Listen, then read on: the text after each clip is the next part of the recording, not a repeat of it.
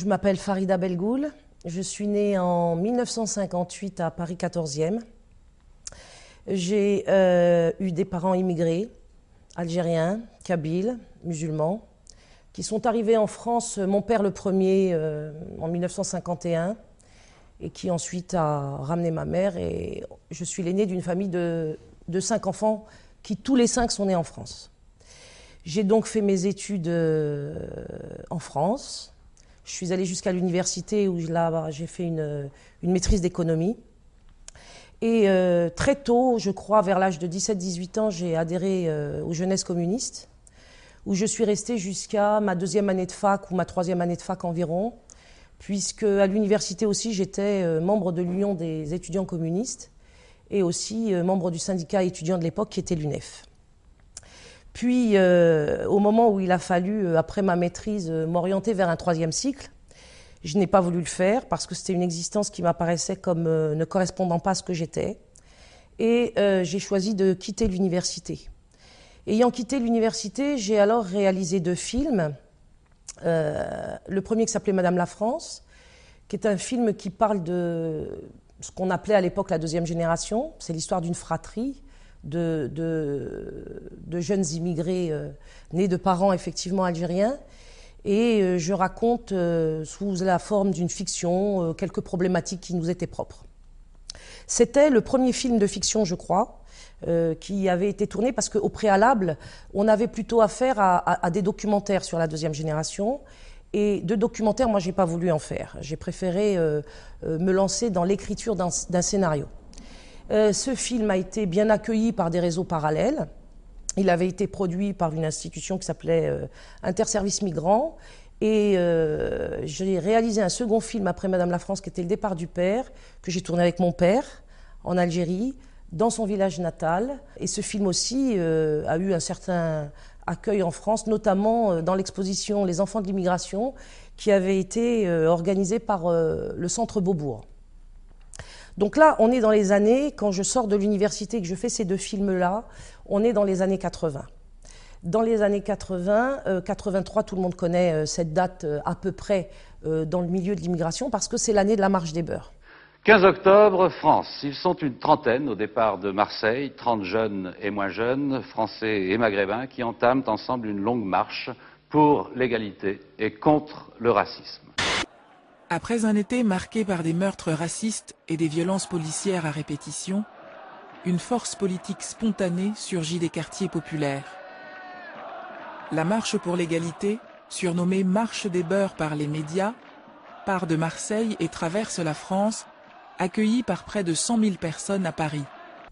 C'est l'année de la marche des beurs et pendant la marche des beurs, à laquelle moi je n'ai pas participé puisque j'étais euh, déjà par Mons et par Vaux en France en train de présenter mes films, euh, j'ai été euh, sollicitée par différentes personnes à l'époque qui m'ont conduite à participer, après l'arrivée de la marche, des beurs de 83, au collectif qui allait continuer de discuter de la suite à donner à cette marche.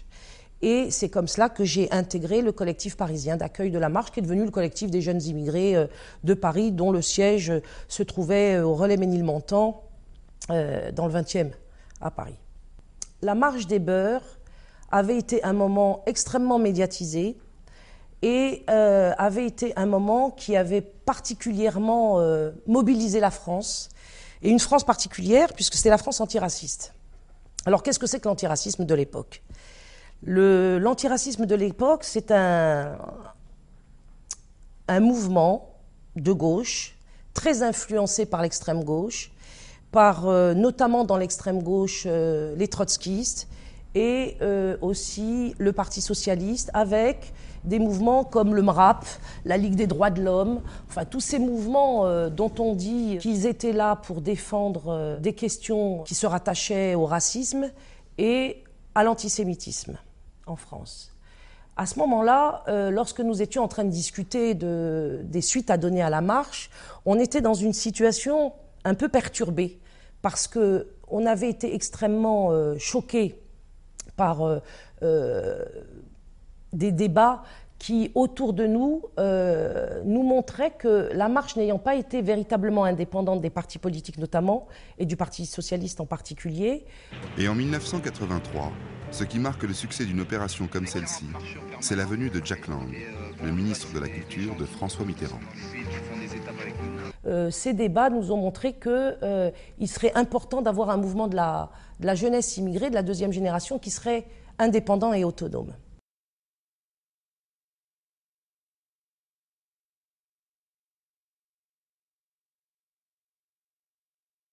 En fait, la marche des beurs, la légende de la marche des beurs, c'est euh, le contexte des rodéos à Lyon.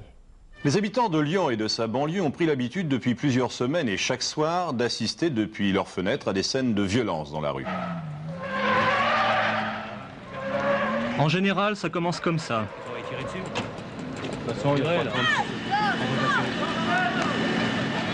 Et voilà le résultat.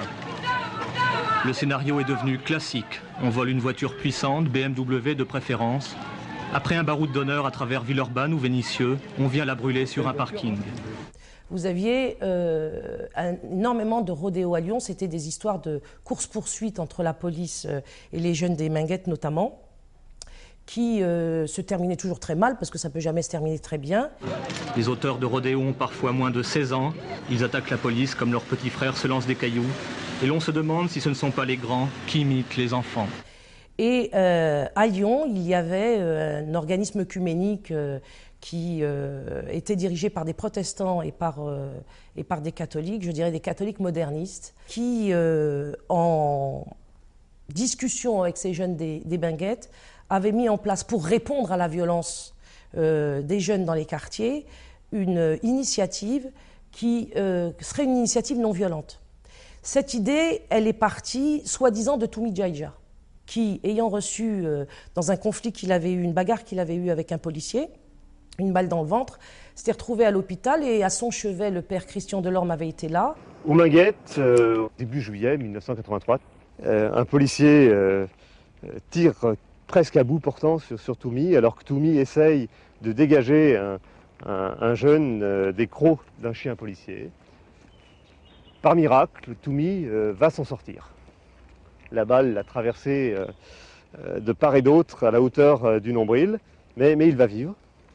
Et sur son lit d'hôpital, on, en vient à se dire avec lui, ben, ça ne peut plus durer, il, faut qu'on bouge, il faut qu'on crie que, ces violences, que ces morts, que, ces coups de feu sur les jeunes immigrés sont inacceptables. Il faut que la France entière nous entende on va faire une marche.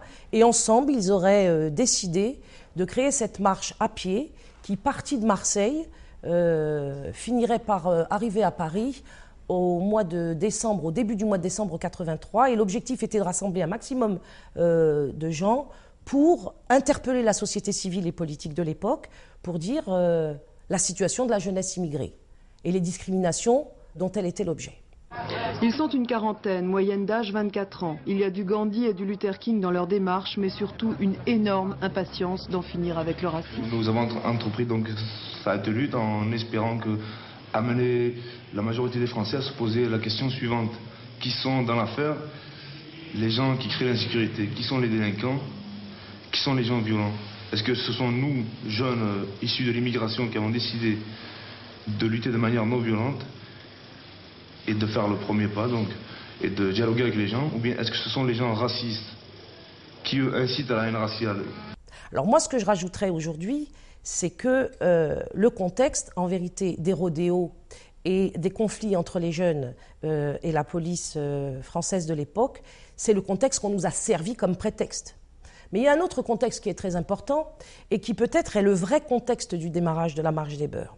Le vrai contexte, c'est que euh, en 1981, Mitterrand arrive au pouvoir. Il est le président de la République. Il arrive au pouvoir après une, alliance qu'il avait faite avec le Parti communiste. Cette alliance avait pris la forme du programme commun de la gauche. Ce programme commun était finalement euh, résumé dans 110 propositions que Mitterrand avait portées.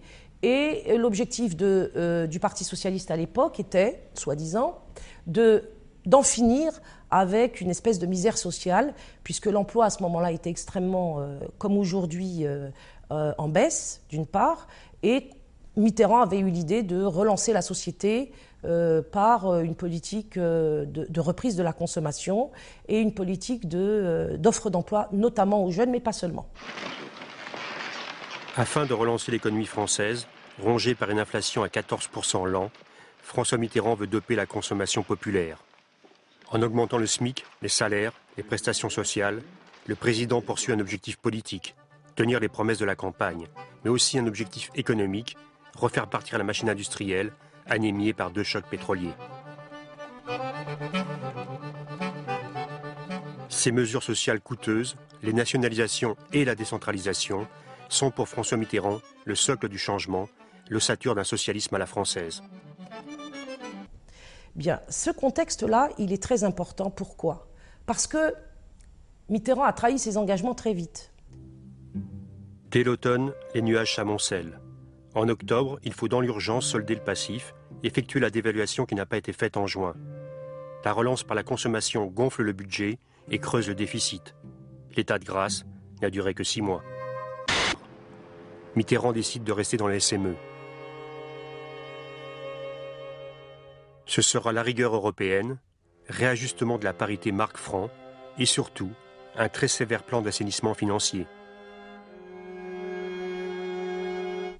Moi, je crois que ce contexte de ce virage, euh, ce virage à droite, euh, d'une droite libérale, hein, ce virage à droite euh, a été beaucoup plus à l'origine de la marche que les rodéos des Minguettes.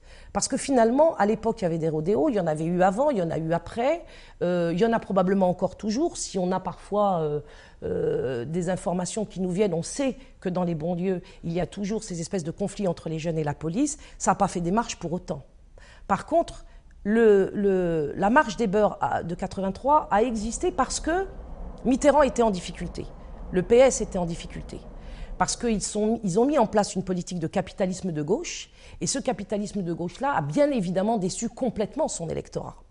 Du point de vue de, euh, euh, ses apparatchiks, même, certains euh, du PS n'ont pas vu venir ce virage-là de, Mitterrand, qu'on a appelé le tournant de la rigueur. roi le grognard se succède à lui-même. Il doit assumer le passage de la rigueur à l'austérité, un changement de politique qu'à l'Élysée, le président refuse de reconnaître. Notre politique a dû constamment euh, connaître des adaptations au terrain, dont nous ne sommes pas seuls maîtres. Mais sa ligne générale est restée la même. Le tournant de la rigueur, eh c'était une politique d'austérité, les rêves étaient terminés, euh, la rille politique, comme on l'appelle maintenant, allait prendre le dessus, et il fallait bien faire passer la pilule.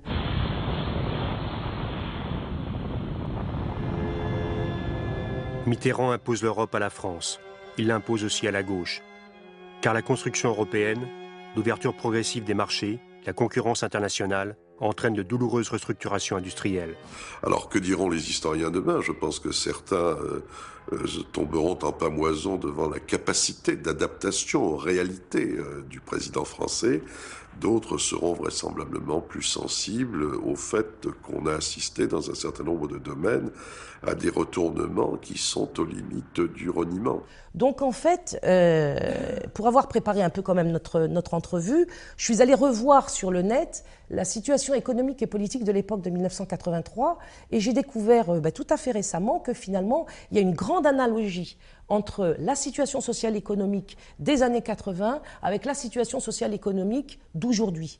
Bien évidemment, il y a des différences, mais il y a des invariants, et notamment cette situation où on est dans une politique euh, libérale à outrance et qui fait qu'on va sacrifier la société civile et, euh, tous les acquis euh, du peuple français.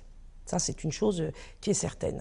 Alors, je me suis dit, il y a quelques jours avant de venir, que finalement, on pouvait penser que le contexte de la marche des beurs étant à peu près identique à celui qu'on avait aujourd'hui, la marche des beurs n'avait pas comme motif réel ces histoires de discrimination prétendue ou réelle euh, qui s'exerçaient contre la deuxième génération et notamment euh, par les relations conflictuelles qu'elles avaient avec la police. Je me suis dit que cette marche des beurs, elle avait le même rôle que le mariage gay aujourd'hui. cette marche des beurs a probablement été conçue pour endormir le peuple de France et sur les réalités économiques et sociales de la politique gouvernementale de l'époque, pour l'entraîner dans un enthousiasme œcuménique sur des questions sociétales comme celles euh, posées par l'identité de la deuxième génération en France, pour empêcher de ce fait, euh, comment dirais-je, qu'on soupçonne le Parti euh, socialiste de mener une politique qui était une politique qui n'était pas du tout en faveur du peuple. Aujourd'hui, c'est le mariage gay, qui est un arbre qui cache évidemment la forêt. Et d'une certaine manière, euh, je l'affirme même, il y a euh, une nette convergence hein, entre euh, les finalités de la marche des beurs et la mise en place aujourd'hui du mariage gay en France. Ce sont deux événements qui sont là pour faire taire la France et pour l'amener à rêver sur un modus vivendi plus agréable, plus soft, plus moderne, qui a permis de cacher les réalités politiques et économiques qui, en fait, euh, euh, ces réalités politiques et économiques étaient mises en place pour brader ce pays qu'est la France.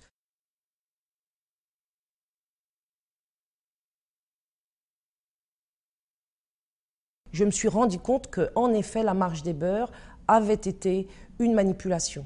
C'est-à-dire que le père de l'Orme, ce curé moderniste, et Jean Costil, ce pasteur protestant de la CIMAD, avaient certainement, ça je n'en ai pas encore euh, tout à fait les preuves, mais disons que ce qui s'est passé et ce à quoi j'ai assisté me laisse le penser très nettement, euh, des collusions avec le Parti socialiste. Ils avaient des collusions avec le Parti socialiste dans le sens où le Parti socialiste avait absolument besoin d'un d'un combat euh, enthousiasmant pour les Français, pour leur faire oublier ce dont je viens de parler, c'est de la réalité euh, économique et sociale et politique dans laquelle le pays se dégradait quotidiennement et de plus en plus. Donc le père euh, de l'Orme, qui est un curé très moderne, très sympathique, très souriant. Je trouve que c'est ce qui est formidable dans cette marche, c'est qu'elle est partie de gens sans importance, nous sommes des gens sans importance, d'une douzaine de personnes qui ont dit non, cela ne peut plus durer. Ces meurtres de jeunes, un peu partout en France ces derniers mois, ce climat de rejet des étrangers qui s'étend comme un cancer, eh bien, il faut l'arrêter qui parle d'une voix très douce, euh, connaissait euh, des jeunes des Minguettes et les a entraînés, euh, à mon avis, dans cette marche pour pouvoir apporter au pouvoir socialiste, ce dont ils avaient besoin, c'est d'un mouvement de jeunes qui leur permettrait d'avoir une légitimité socialiste dans le pays. Parce que leur politique économique, elle était euh, libérale. Seuls les beurs pouvaient permettre à Mitterrand et euh, au gouvernement socialiste euh, de l'époque de se donner une caution de gauche et de faire croire au peuple de France qu'ils étaient là en effet pour changer les choses, parce qu'à chaque fois qu'ils arrivent, ils viennent pour changer les choses dans le sens de les améliorer. En vérité, ils les dégradent. Les dégradants, ils inversent complètement euh, les mots d'ordre qui sont les leurs en prétendant euh, qu'ils sont là pour euh, améliorer la situation des Français, et ils trouvent, je dirais, des pigeons. Ils trouvent des pigeons. hier, les beurs, aujourd'hui, les homosexuels, pour faire passer la pilule très amère de leur politique économique. Donc la marche était arrivée, et on nous a dit qu'à l'arrivée de la marche, le 3 décembre 1983, il y avait 100 000 personnes. 30 000, 50 000, 100 000, les chiffres varient. Ils étaient des dizaines de milliers entre la Bastille et Montparnasse, mobilisés contre le racisme. On sait que sur les chiffres, on peut tout dire. Euh, le vrai comme le faux, euh, et on peut surtout amplifier en fonction euh, des nécessités, des besoins des intéressés. Alors effectivement, il y avait peut-être peut-être 100 000 personnes. Moi, je ne vais pas me battre sur les chiffres, hein, c'est pas c'est pas ma tasse de thé. Mais il y avait surtout les représentants du Parti socialiste sur la sur la sur la scène qui recevaient les marcheurs. Dans le cortège, également beaucoup d'hommes et de femmes politiques, des syndicalistes, des personnes de gauche, Huguette Bouchardot, Gisèle Halimi, Claude Chesson, mais aussi Olivier Stirn et Bernard Stasi. Le gouvernement sera sans faiblesse il a donné des instructions d'extrême fermeté face au racisme. Et moi, c'était quelque chose qui m'avait déjà beaucoup choqué, puisque je dirais que historiquement déjà, le Parti socialiste, en tant qu'ancienne communiste, c'était pas vraiment ma référence. Non seulement il y avait des gens comme Georgina Difoy sur la, sur la scène, qui s'est payé le luxe de faire le discours euh, euh, ad hoc, mais en plus, les marcheurs, enfin une délégation d'entre eux, avait été reçue à l'Élysée par Mitterrand, où là, euh, on leur avait signifié que à partir de maintenant, leur problème était terminé. On a accordé je ne sais quelle carte de 10 ans à l'immigration, peut-être même un droit d'association, et on allait pouvoir vivre ensemble avec nos différences. En partant de Marseille, il s'est passé qu'on a qu'on un message de paix, un message de, pour l'égalité et contre le racisme. On voit qu'aujourd'hui, par le nombre de personnes qui est venu, euh, euh, il a été entendu, et même par le président Mitterrand. Voilà, merci. Donc je n'ai pas participé à la marche des beurs, puisque, comme je vous l'ai dit tout à l'heure, moi j'avais fait deux films, et ces deux films m'avaient entraîné euh, dans différents endroits de France, dans de nombreux débats euh, avec la société civile, euh, notamment dans les quartiers où l'immigration était très présente et où je présentais ces deux films euh, qui étaient radicalement différents dans l'image que ça apportait de l'immigration de la légende de la marche des beurs. Puisque la marche des beurs, qu'est-ce qu'elle disait? Elle disait en gros, on est des délinquants. Hein et les rapports que nous avons avec la France se limitent aux rapports que nous avons avec la police et donc la justice. Moi, mes films, ils ne parlent pas de cela. Mes films, le premier parle des relations entre frères et sœurs dans une fratrie qui existe en effet en France et qui a des problèmes identitaires, mais pas uniquement des problèmes identitaires. Et euh, le deuxième film parle d'une relation qui existe entre la fille aînée de cette fratrie et son père par rapport au pays d'origine. Que faire? Fallait-il fallait rentrer? Fallait-il rester? Rentrant, comment s'organiser? Restant, qu'allons-nous devenir? Et l'angoisse du père qui, voyant ses enfants grandir, se demandait si finalement son immigration ne l'avait pas en même temps conduit, certes, à gagner un peu sa vie, mais à, perdre ses, enfants. Donc la différence entre l'idéologie police-justice et euh, le contenu de mes films, elle est fondamentale dans la mesure où, dans mes films, on est des êtres humains qui ressemblons aux familles qui existaient en France. Et dans la problématique police-justice, on est en rupture avec la France on est en conflit avec la France, on est en guerre avec la France et, on est des délinquants. Donc ça, c'est quelque chose qui m'a toujours gêné. C'est la raison pour laquelle, sans doute, euh, quand je me suis retrouvée au collectif jeune, je ne pouvais pas me satisfaire des débats qui s'y menaient.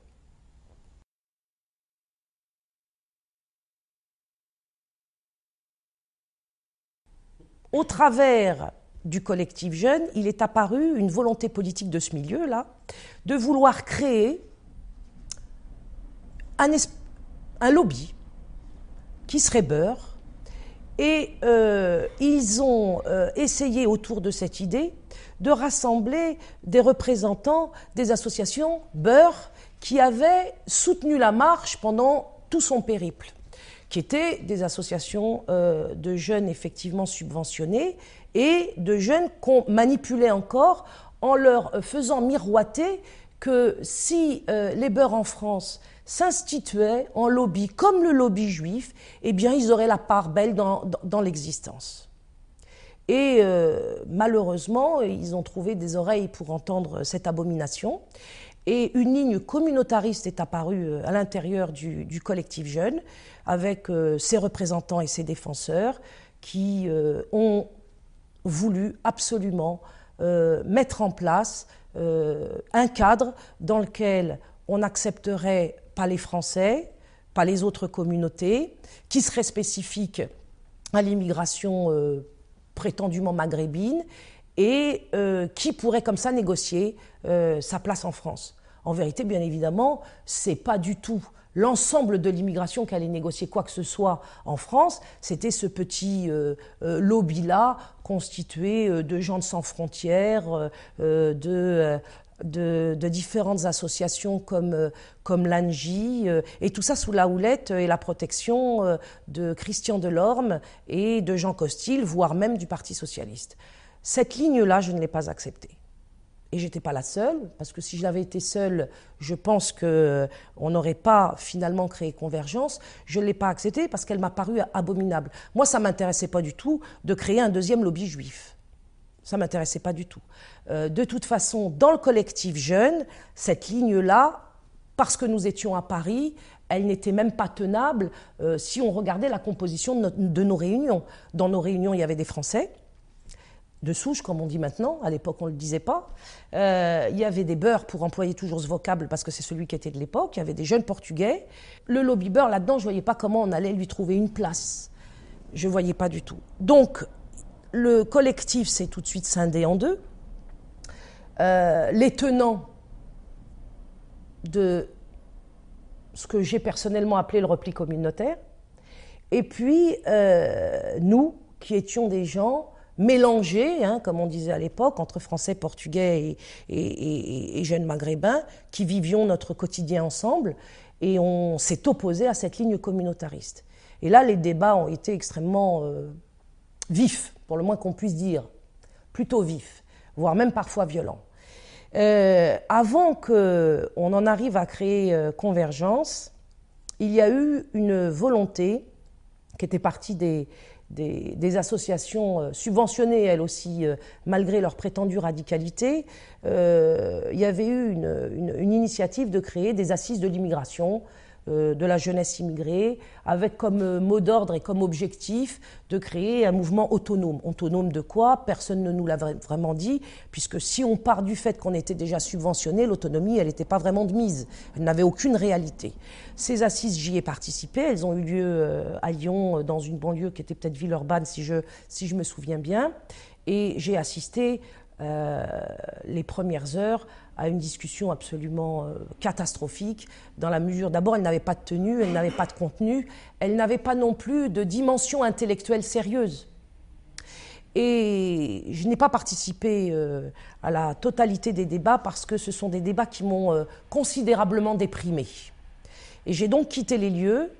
je me suis repliée en rentrant sur Paris.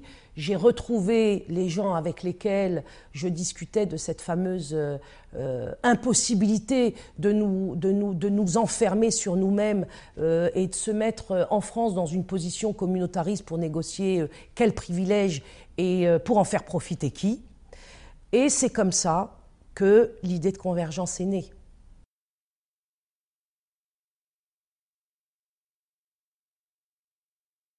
On a créé Convergence, mais avant cela, il faut quand même que je vous dise que j'ai eu euh, euh, une intervention publique euh, qui m'a fait connaître dans, la, dans la sphère publique et des médias. C'est-à-dire que le MRAP avait organisé une espèce de grande messe, comme ils ont l'habitude de faire, parce que la marche des beurs avait ouvert tout un marché dans lequel on pouvait faire abondance de subventions. Et donc, euh, le MRAP avait euh, fait tout un meeting à l'UNESCO, avait organisé un meeting à l'UNESCO, euh, dont le mot d'ordre était Vivons ensemble avec nos différences. Et donc, quand ils ont cherché des représentants, culturels ou associatifs sont tombés sur mes films, donc sur mon nom, et ils m'ont invité, moi la petite beurette de service, croyait-il en tout cas, pour venir leur servir la soupe à ce meeting. J'y suis allée, on m'a demandé dans les coulisses de euh, ce meeting euh, le sujet de mon intervention et je leur ai dit tout à fait innocemment que j'allais parler euh, du droit à la différence. Et le président du MRAP de l'époque, dont je me souviens plus le nom, était ravi. Il avait sa petite beurette de service, comme je vous le disais. Je me suis assise à la tribune et j'ai patiemment attendu mon tour. Et ce meeting a été totalement soporifique parce qu'on s'est retrouvé bien évidemment avec la langue de bois de tous les intervenants qui allaient dans le sens du Parti socialiste et du Parti communiste, et cette langue de bois, bien évidemment, totalement vide de contenu. Lorsque mon tour est arrivé, euh, et c'était parfait parce que j'étais l'avant-dernière, donc la dernière d'une certaine façon. J'étais donc la dernière à parler, et j'ai cassé le slogan de vivre ensemble avec nos différences. Je l'ai littéralement explosé. Et alors que je m'attendais à me faire euh, jeter de la salle Manu Militari, il s'est passé quelque chose d'extraordinaire. C'est qu'à chacune de mes, de mes phrases, j'étais applaudi, mais très chaleureusement et de manière extrêmement nourrie.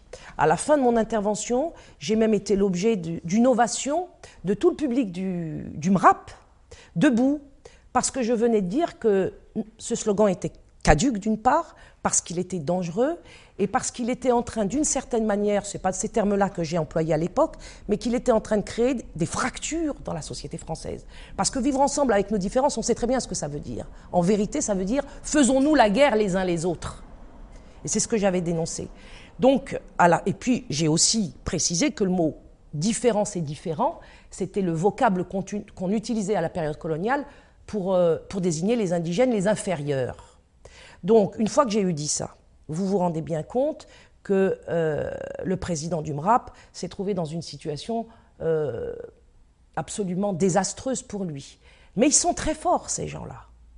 Ils sont extrêmement forts parce que, malgré le fait qu'il avait été totalement décontenancé par ce que je venais de dire d'une part, mais surtout par la réaction de sa propre salle, il est venu pour me récupérer dans son giron euh, en me tendant la main que j'ai refusé de serrer.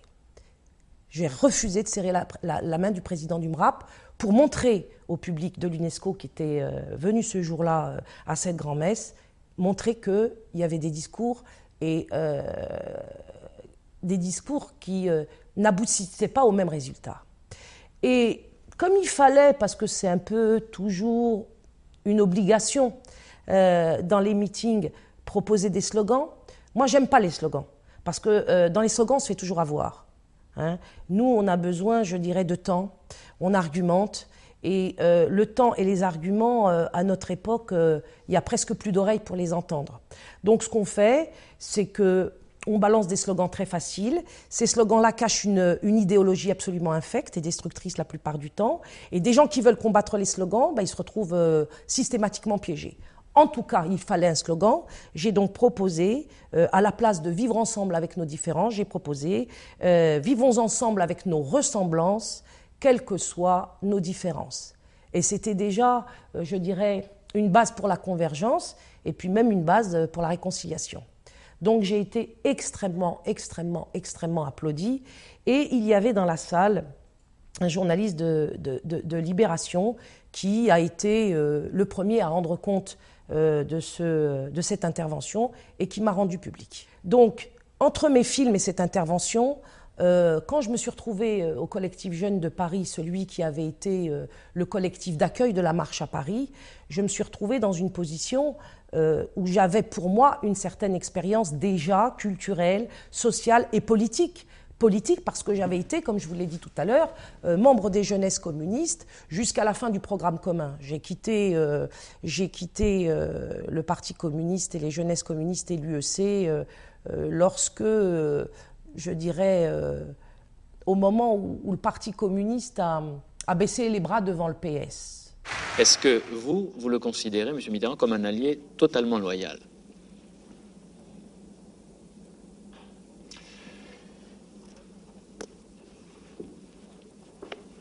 Moi, je pense que... Hein? Donc je connais bien le Parti socialiste, je connais bien le, mouvement de la jeunesse socialiste des années 83 pour les avoir fréquentés à l'université. À l'université, il y avait l'UEC, euh, il y avait déjà Pierre Laurent qui est maintenant devenu... Euh, je crois qu'il est le secrétaire euh, général du Parti communiste, donc il y avait déjà euh, Pierre Laurent qui était quelqu'un déjà de, très rigide, avec lequel on pouvait guère avancer. Et puis en face, il y avait le MJS, il y avait les trotskistes. Et quand j'ai quitté l'université, j'ai appris plus tard que les trotskistes de la Ligue communiste révolutionnaire, eh bien, ils avaient tous intégré le MJS comme par hasard. Et c'est cela qu'on va retrouver dans l'histoire que je vais vous raconter, et euh, histoire que vous êtes les premiers à me donner l'occasion de raconter. Cette histoire, elle a eu lieu il y a 28 ans. Elle s'appelle Convergence 1984. Et depuis 28 ans, personne, ni dans les associations françaises, les syndicats français, les partis politiques français, les médias français, n'ont voulu entendre ce que j'avais à dire sur ce qui s'était passé pendant Convergence 84. Alors on pourrait dire, bon, bah, euh, les Français, pourquoi pas, ils sont racistes, ça ne les intéresse pas. Mais l'immigration, pas davantage. Toutes les associations d'immigration subventionnées, parce qu'il faut préciser que ces associations sont subventionnées, donc elles sont forcément, allez, on va le dire, elles sont vendues par la force des choses, elles le sont. Je ne dis pas que tous les membres de ces associations, exactement comme tous les antiracistes, seraient des gens euh, totalement corrompus, mais disons que les cadres dans lesquels ils se trouvent sont des cadres qui sont totalement minés, qui sont totalement piégés, dans lesquels ils ne pourront jamais dire la vérité. Et dire la vérité supposerait déjà que la vérité leur, parviennent, tous ces cadres-là empêchent la vérité de parvenir à l'esprit des gens, à la conscience des gens, parce qu'ils sont en permanence sous des pressions qu'on peut appeler celle de la manipulation. On est en permanence, permanence, permanence, on est manipulé. Donc, lorsque je vous dis que vous êtes les premiers à me donner la parole, c'est quelque chose qui m'émeut beaucoup parce que pendant 28 ans, 28 ans aujourd'hui, j'ai 55 ans, j'en avais 26 lorsque Convergence est partie sur les routes de France, pendant 28 ans, toutes ces associations, toutes ces structures sociales et politiques ont refusé de m'entendre sur le sujet. Ont refusé de m'entendre sur le sujet. Et on va comprendre pourquoi.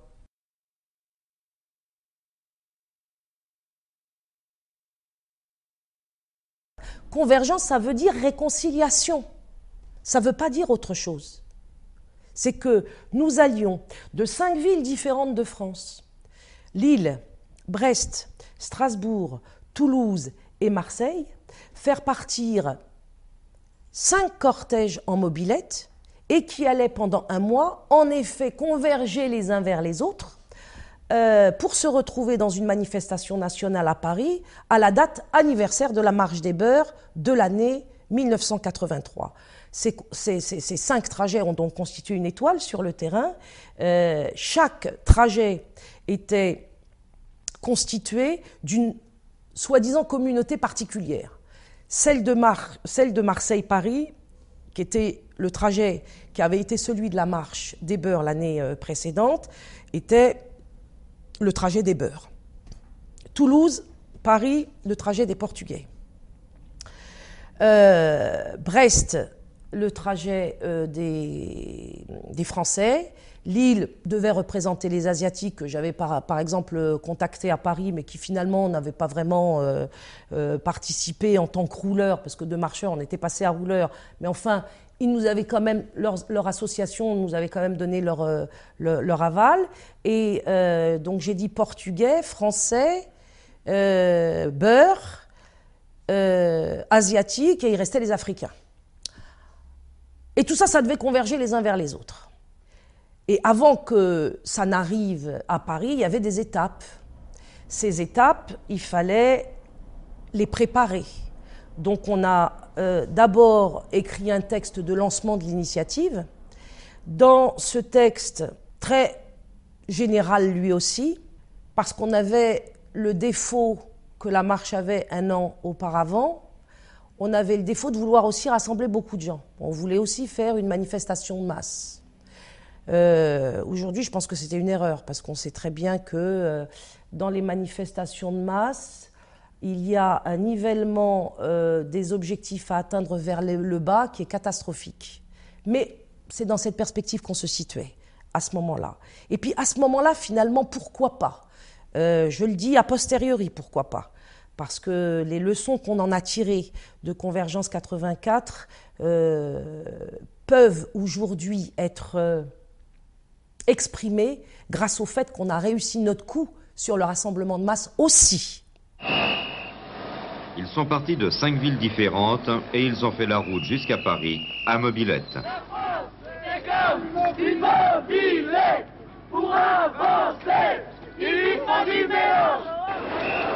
Mais c'est à pied qu'ils ont défilé cet après-midi de Montparnasse jusqu'à la République.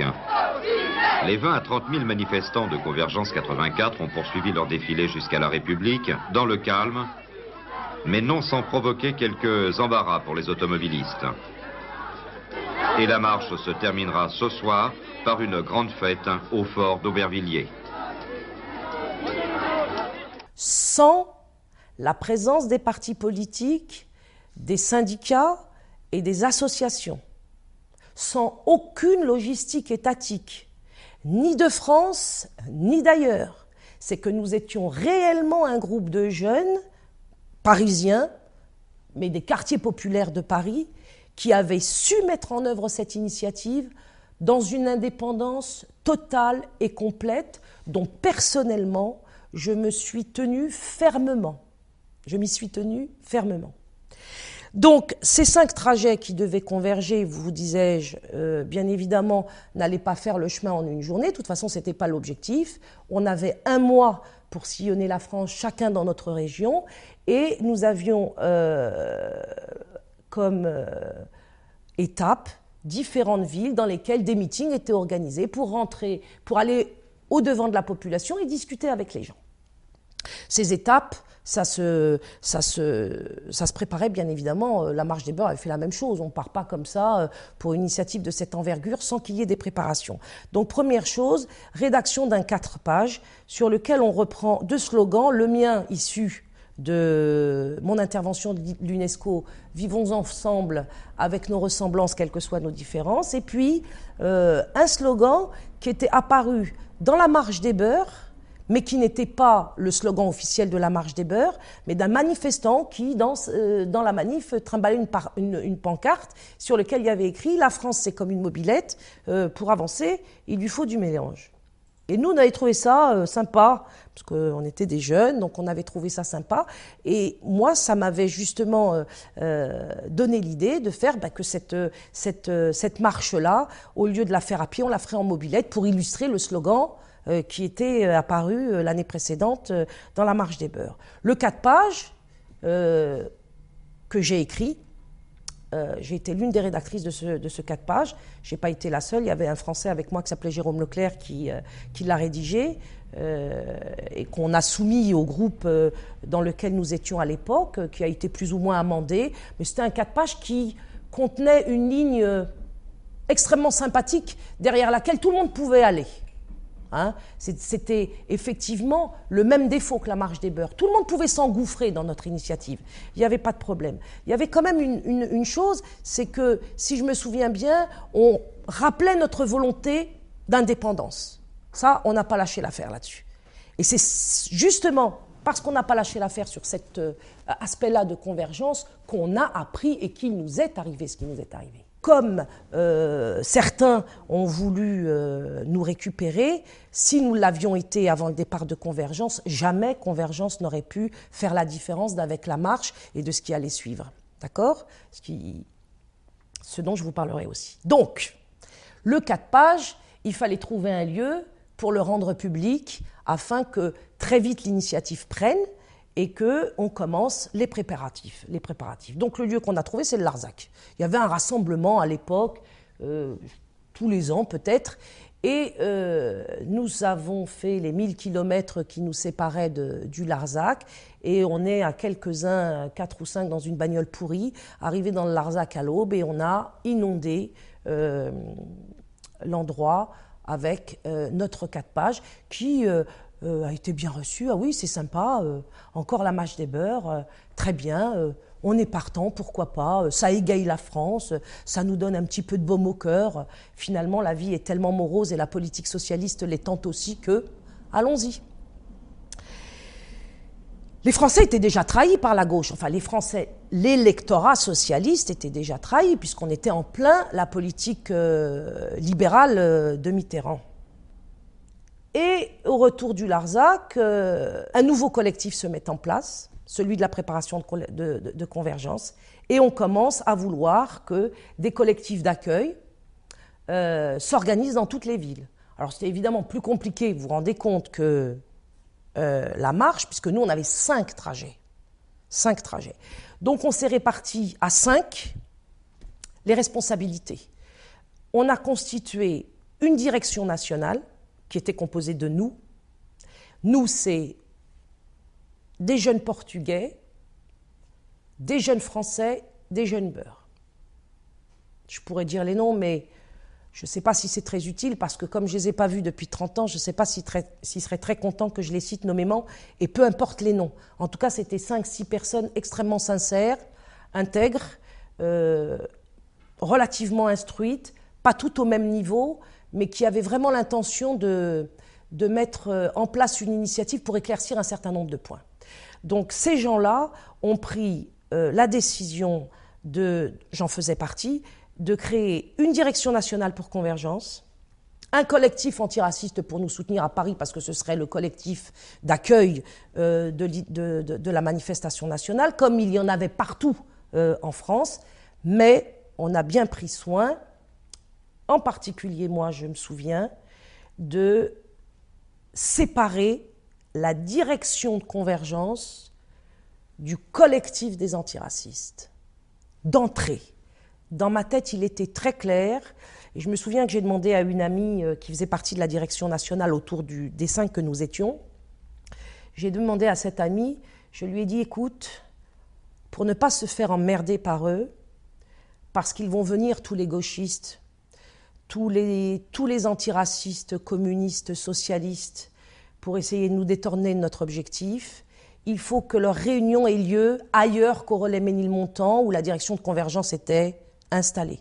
Donc, il était clair qu'il devait y avoir le QG de convergence dans un endroit et le collectif des antiracistes à bonne distance. Ce qui d'ailleurs au début n'a pas été accepté par les antiracistes. Il a fallu faire déjà le premier coup de poing. Mais disons qu'on l'a fait plus ou moins soft et c'est passé. Il y a eu euh, énormément de grincements de dents, mais les antiracistes, ils n'avaient rien à se mettre sous la dent. Hein. Ils n'allaient pas faire de la politique avec la politique de Mitterrand. Donc, euh, encore une fois, euh, les beurs étaient bien placés pour leur donner une raison de vivre, une raison d'être et avoir une existence militante qui manifestement leur permettait de, de respirer.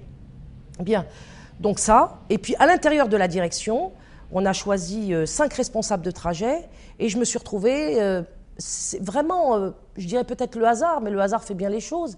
J'ai une amie qui me disait le hasard n'existe pas, le hasard c'est le bon Dieu qui se promène incognito. Bah, c'est peut-être ça qui est arrivé, c'est-à-dire que je me suis retrouvée par hasard responsable du, du trajet Marseille-Paris, qui avait été le trajet de la marche des beurs l'année précédente si bien que moi, je me suis retrouvée euh, responsable d'un trajet historique, qui n'était pas vierge. Les quatre autres l'étaient. Et j'insiste sur ce point-là, parce que c'est ce qui va me faire basculer, moi, dans mon initiative. C'est ce qui va faire de moi, comme je l'ai dit une fois ou deux, euh, la dissidente de ma propre initiative. C'est-à-dire partie sur une ligne approchant celle de la marge des beurs, c'est-à-dire œcuménique, général, sociétal. J'allais au contact des gens dans les étapes, engranger l'expression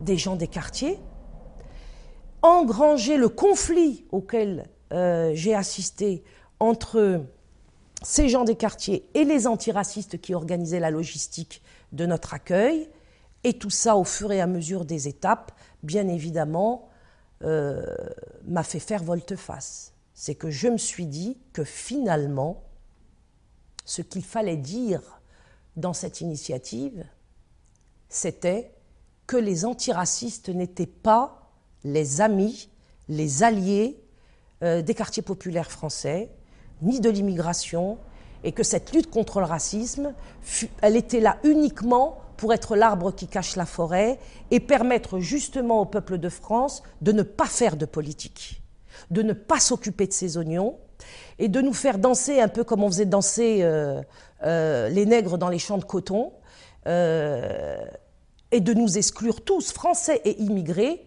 de la gestion de nos propres affaires, en nous faisant croire que nous étions au cœur des dispositifs que le gouvernement mettait en place on n'était pas au cœur de ces dispositifs.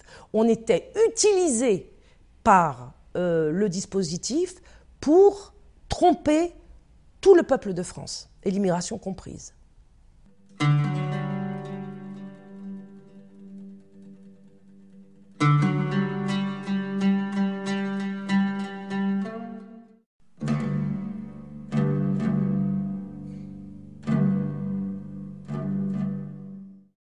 Quand je suis partie de, Marseille, on avait de l'argent parce que euh, on avait lancé une souscription nationale qui a vraiment bien marché.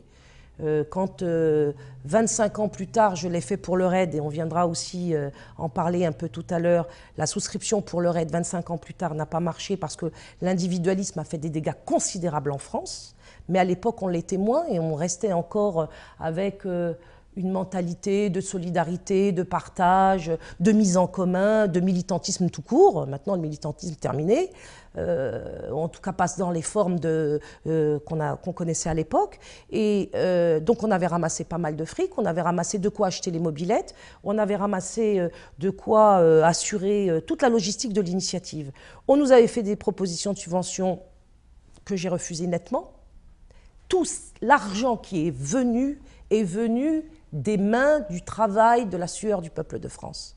De gens qui nous ont euh, euh, soutenus parce que l'idée leur paraissait plaisante, que cette idée de mobilette, de mélange, euh, leur paraissait susceptible de vaincre l'extrême droite. Parce que ça aussi, j'ai oublié de le dire. Le Front National, à l'époque, était honni. Il est d'ailleurs toujours, hein, du, du, point de vue de la gauche, c'est le diable sur terre qui est venu pour nous, pour nous détruire tous. Si vous prétendez vivre dans vos lois, avec vos mœurs à vous, avec votre culture, alors il vaut mieux que vous rentriez chez vous.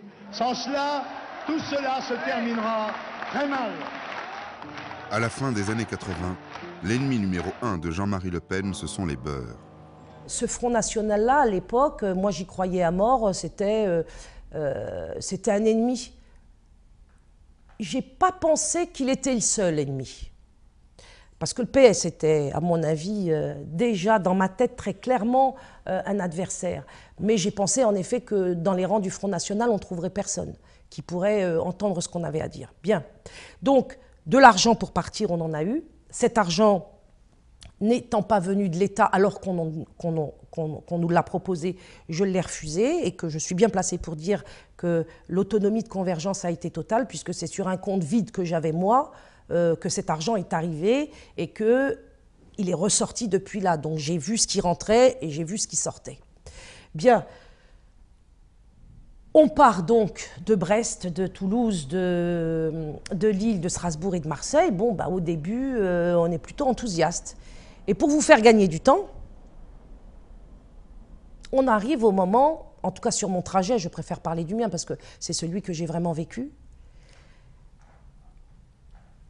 on arrive à être de plus en plus mal à l'aise. C'est-à-dire que je me suis sentie de plus en plus comme quelqu'un qui avait lancé une initiative et qui, confronté au terrain, se rendait compte petit à petit qu'il y avait un fossé entre le discours qui avait été le nôtre au départ et puis la réalité qui s'étalait sous nos yeux. Et ce qui m'apparaissait le plus, le plus dramatique, c'était ces quartiers populaires dans la misère, où il n'y avait pas que des immigrés, mais qui étaient complètement instrumentalisés par les antiracistes qui nous accueillaient. Et ça devenait insupportable pour moi. Donc on avait des débats, mais entre gens convaincus. C'est-à-dire que le peuple de France ne venait pas aux étapes. Il y avait quelques petits curieux chez les beurs ou peut-être euh, euh, dans les quartiers populaires chez les Français qui passaient euh, la tête par la porte pour voir qu'est-ce qui se racontait dans la salle où nous étions accueillis. Mais en vérité, le peuple de France n'était pas présent. Et je me suis dit que probablement l'année précédente aussi, on avait simplement affaire à des petits meetings organisés euh, par les antiracistes, que les antiracistes remplissaient par eux-mêmes, et puis par quelques pigeons qu'ils avaient trouvés dans leur quartier, parce que c'était des pauvres êtres euh, qui eux-mêmes étaient dans la situation d'être déjà corps, euh, pieds et poings liés avec ces réseaux-là. Alors on discutait entre gens convaincus de tas de choses qui n'apportaient rien à personne. Et mon malaise a été de plus en plus grandissant. Puis on arrive à Lyon, et c'est à partir de Lyon où évidemment ça commence à, à devenir de plus en plus grave. Parce qu'à Lyon, je rencontre quelqu'un qui s'appelle, euh, je peux l'appeler comme cela, Farid Desminguettes, et qui avait été un vrai marcheur de l'année 83. Et lui, il était venu voir qui nous étions, nous, ces jeunes-là. Et tous les deux, on a pas mal discuté. Et il m'a apporté tous les éléments pour que je comprenne immédiatement que la marge des beurs avait été une manipulation et une escroquerie sur le fond. Et je voyais en lui cette souffrance que cette histoire euh, lui avait euh, infligée, dans le sens où, un an après, il se sentait il sentait avoir été un pion et il se sentait d'une certaine façon déshonoré pour avoir participé à cela. Et il pensait que moi, j'étais aussi euh, quelqu'un qui, euh, comme Delorme, cherchait à utiliser les réalités des quartiers populaires pour faire, par exemple, une carrière. Alors je l'ai écouté, je lui ai donné euh, des garanties qu'il a très vite considérées comme valables, et donc il nous a suivis sur le, sur le chemin, il a pris la route avec nous.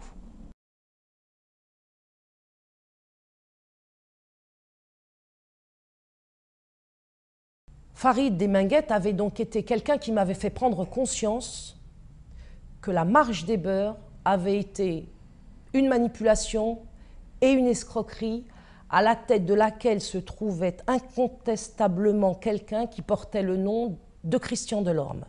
Nous avons l'ambition de réussir et parce que nous avons cette ambition, eh bien, nous allons gagner et nous sommes sûrs que le 3 décembre, à Paris, place de la Concorde, nous serons 100 000 pour affirmer oui à la France de l'égalité, oui à la France de la fraternité. Premièrement, Christian Delorme n'a jamais soutenu Convergence. je l'avais rencontré dans le Larzac, au Larzac, pardon. Il m'avait dit non, non, euh, ça a déjà été fait une fois. Euh, bon, j'ai réécrit, il m'a envoyé une lettre en me disant on a déjà fait ça une fois, on ne peut pas recommencer une deuxième. Le bénéfice médiatique est usé, euh, vous ne pouvez pas recommencer, ce serait vraiment une redite qui, qui, ne, qui ne fonctionnera pas. Il, d'autre part, n'a pas participé à la réunion préparatoire où je me suis rendue à Lyon, dans les locaux de la CIMAD, pour rencontrer et les antiracistes et les associations des jeunes immigrés de la ville pour organiser l'étape de Lyon. Quand je suis arrivée à cette réunion de préparation, il y avait les associations que je connaissais, des représentants de ces associations de la jeunesse euh, immigrée de l'époque que je connaissais très bien, avec lesquels je m'étais un peu fritée pendant les assises de, juin 84 et aussi à l'intérieur du collectif quand elles venaient à Paris. Ça, c'était les Lyonnais. Bien. cette réunion, elle avait lieu au rez-de-chaussée de la CIMAD, des locaux de la CIMAD. Elle avait au rez-de-chaussée des locaux de la CIMAD. À ma droite, il y avait le père, il n'y avait pas le père, il y avait euh, le pasteur Costil, Jean Costil, et tout autour dans la salle, des militants des associations immigrées euh, de la deuxième génération. Et je commence à proposer le projet. Et j'avais une hostilité de la part de Lyon. Hein, parce que euh, les militants de la jeunesse immigrée de Lyon étaient aussi sur la base communautariste. Euh, dans ces associations, il y a quelqu'un qu'on a bien connu après, qui était Jida Tasdait, sur laquelle je reviendrai plus tard. Et à un moment donné, petit détail euh, un peu naturel, on va dire, j'ai eu envie d'aller aux toilettes. D'abord, je m'étais étonnée de l'absence de Christian Delorme. En demandant euh, à Jean Costil, le pasteur de la CIMAD, où il était passé, pourquoi il n'était pas présent, on m'avait répondu qu'il était pris ailleurs. Et j'avais été extrêmement vexée parce que je trouvais que c'était extrêmement injuste de sa part de nous exclure à ce point-là, par son absence. Parce que c'était une déclaration de sa part qui incitait les gens à ne pas soutenir Convergence. Donc j'ai eu envie d'aller aux toilettes et je demande à, Jean Costi, je lui dis, euh, où sont les toilettes? Est-ce que je peux aller aux toilettes? Comme quoi l'histoire tient à, des détails vraiment... Euh, hein signifiant, et me dit là-haut au premier étage. Donc je me lève, je quitte la table ronde dans laquelle euh, je me, trouvais, et je monte au, premier étage. Et puis là, je ne sais plus s'il y avait deux portes ou trois portes, parce que ça remonte quand même à 28 ans. En tout cas, il y avait deux, trois portes. Et puis, j'ouvre une porte. C'était pas les toilettes, c'était une toute petite salle. Et dans cette salle, il y avait trois personnes qui parlaient entre elles. Christian Delorme, celui qui allait être Harlem Désir, et Didier François Rocky, qui était un ancien de la Ligue communiste révolutionnaire que j'avais connu à l'université Panthéon-Sorbonne où j'avais fait mes études d'économie, et qui était membre à ce moment-là du mouvement de la jeunesse socialiste. Et là, je vois cela. Christian Delorme, Harlem Désir et Rocky, parce que c'était son surnom. Et je regarde, un silence total se fait. Moi, j'ai pas un mot qui sort de ma bouche, mais je sais que là, je sais tout. Christian Delorme était avec ceux qui allaient créer SOS Racisme. Touche pas à mon pote. Peut-être avez-vous déjà vu ce badge. C'est celui d'une nouvelle association qui s'appelle SOS Racisme. SOS Racisme est créé en octobre 1984 en réaction à la montée de l'extrémisme. Parmi les membres fondateurs, nombreux sont les militants proches du Parti socialiste, comme le jeune métis martiniquais Harlem Désir, qui devient le premier président de l'association. Mais bien évidemment, à ce moment-là, moi, je ne savais pas que SOS Racisme allait exister, puisque SOS Racisme est intervenu dans la sphère publique quelques semaines plus tard, même quelques mois à ce moment-là. Hein. Mais je savais une chose, c'est que ce Harlem Désir, là, et le Didier François, ils étaient venus me voir à Paris au QG euh, de Convergence au relais Ménilmontant, et ils étaient venus me voir pour me raconter l'histoire suivante.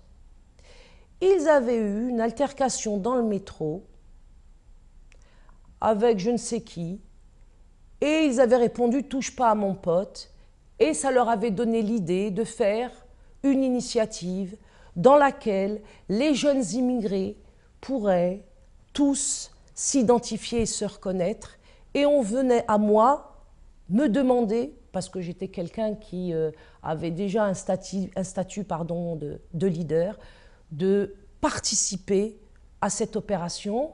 Et on m'invitait à en discuter alors que j'étais en train de préparer Convergence 84. Donc moi, je n'ai pas pu juger de la proposition d'Harlem Désir sur la gueule de, Harlem Désir, puisque je ne le connaissais pas. Mais par contre, Rocky, je le connaissais.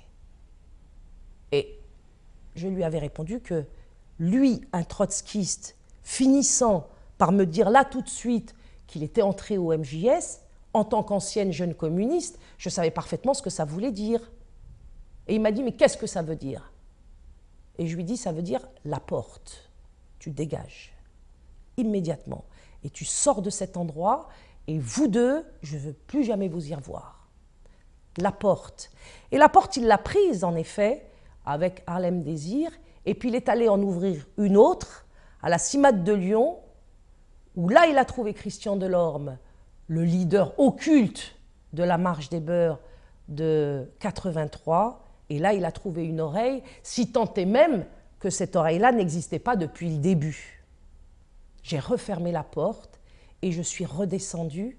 Et j'ai été tellement choquée que je n'ai même pas dit de retour dans la réunion ce que je venais de voir. Et ce que je venais de voir, c'était clairement la trahison de Christian Delorme, ou peut-être même, ou peut-être même le fait que je n'avais pas été en présence d'un traître, mais tout simplement d'un agent socialiste.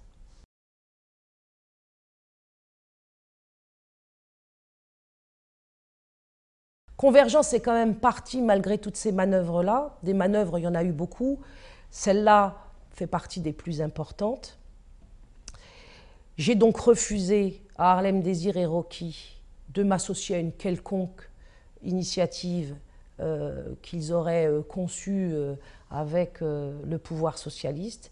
Et nous sommes partis en toute indépendance, comme prévu, pour arriver à l'anniversaire de la marche. Et je reviens donc à l'étape de Lyon, où je retrouve Farid Desminguettes, qui me met noir sur blanc les points sur les i. Son témoignage me fait carburer du chapeau énormément. Alors là, je voudrais parler de quelqu'un qui s'appelle Ahmed Boubeker.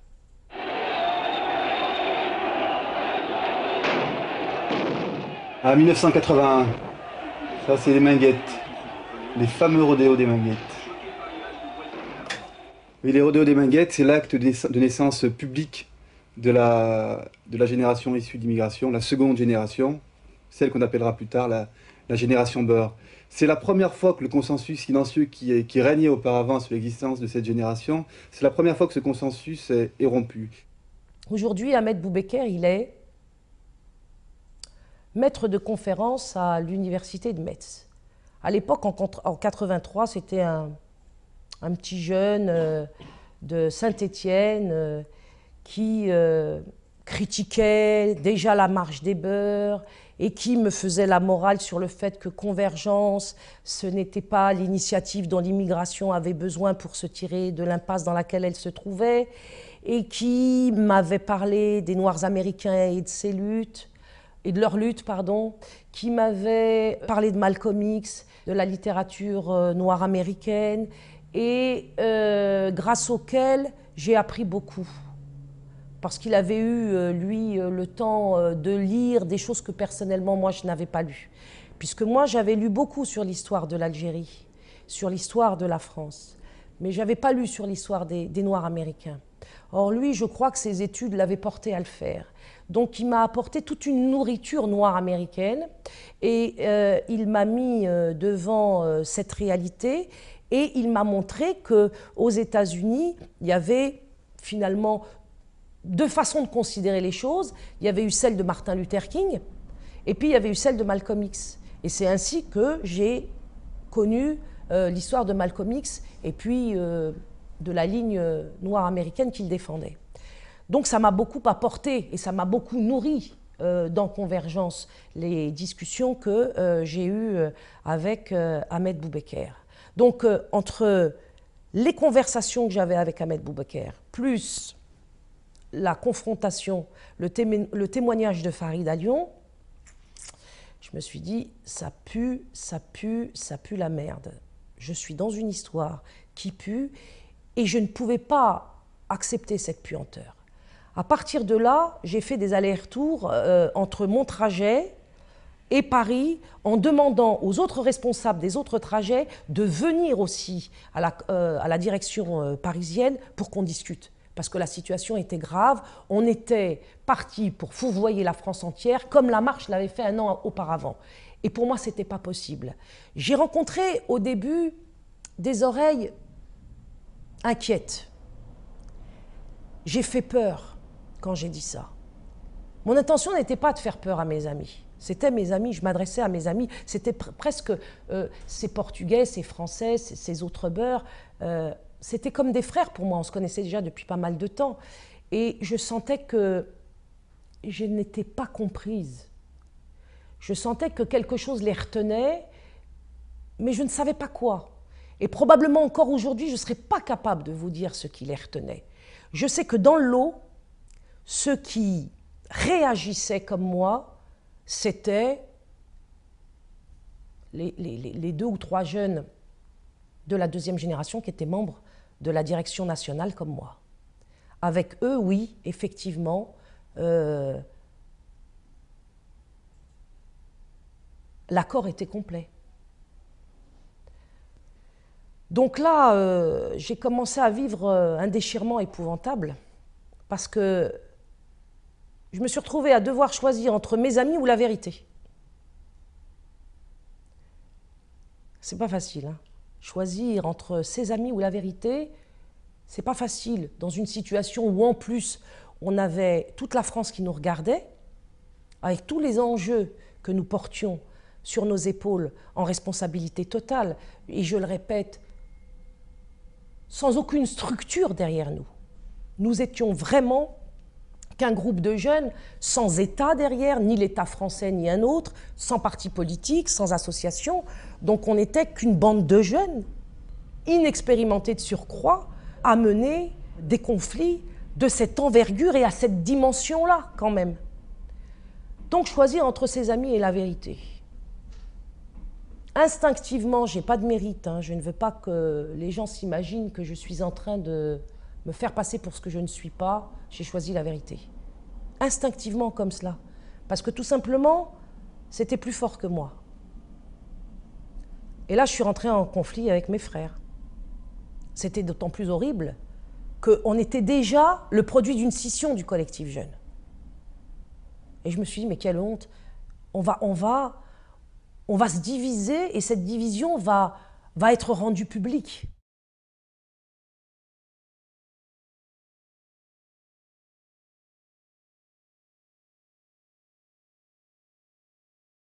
L'étape de Lyon avait donc été euh, décisive pour moi. Euh, À partir de cette étape, il y a eu des rencontres des responsables des cinq projets à, Paris à mon initiative. Hein. On a été amené amenés à se rencontrer à plusieurs reprises, donc à quitter les trajets pour essayer de se retrouver et voir euh, comment sortir de, cette impasse. Et ma position a été rapidement de dire euh, la vérité, la vérité, la vérité.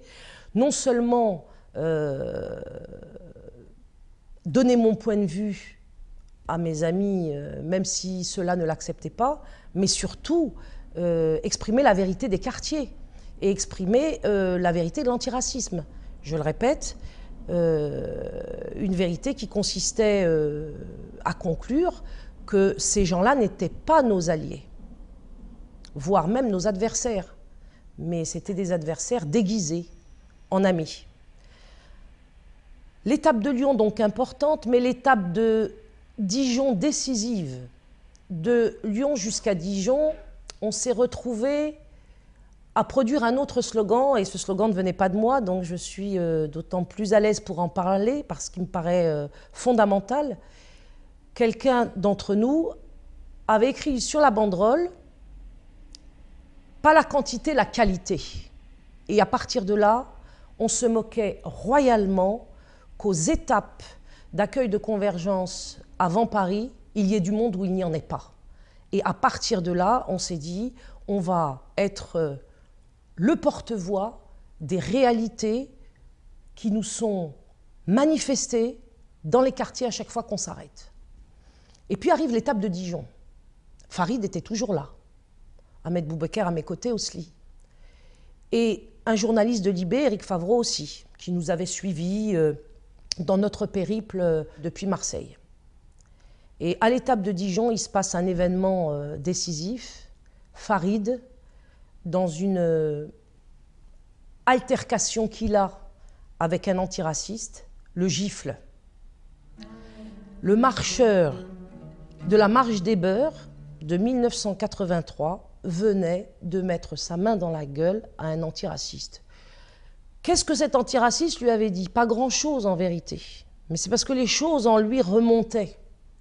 Parce que lui, de Lyon à, Dijon, il revivait toute cette euh, manipulation de la part des antiracistes.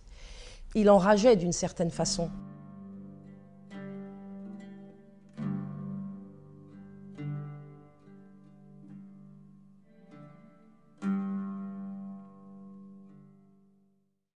Il a eu une altercation sur un,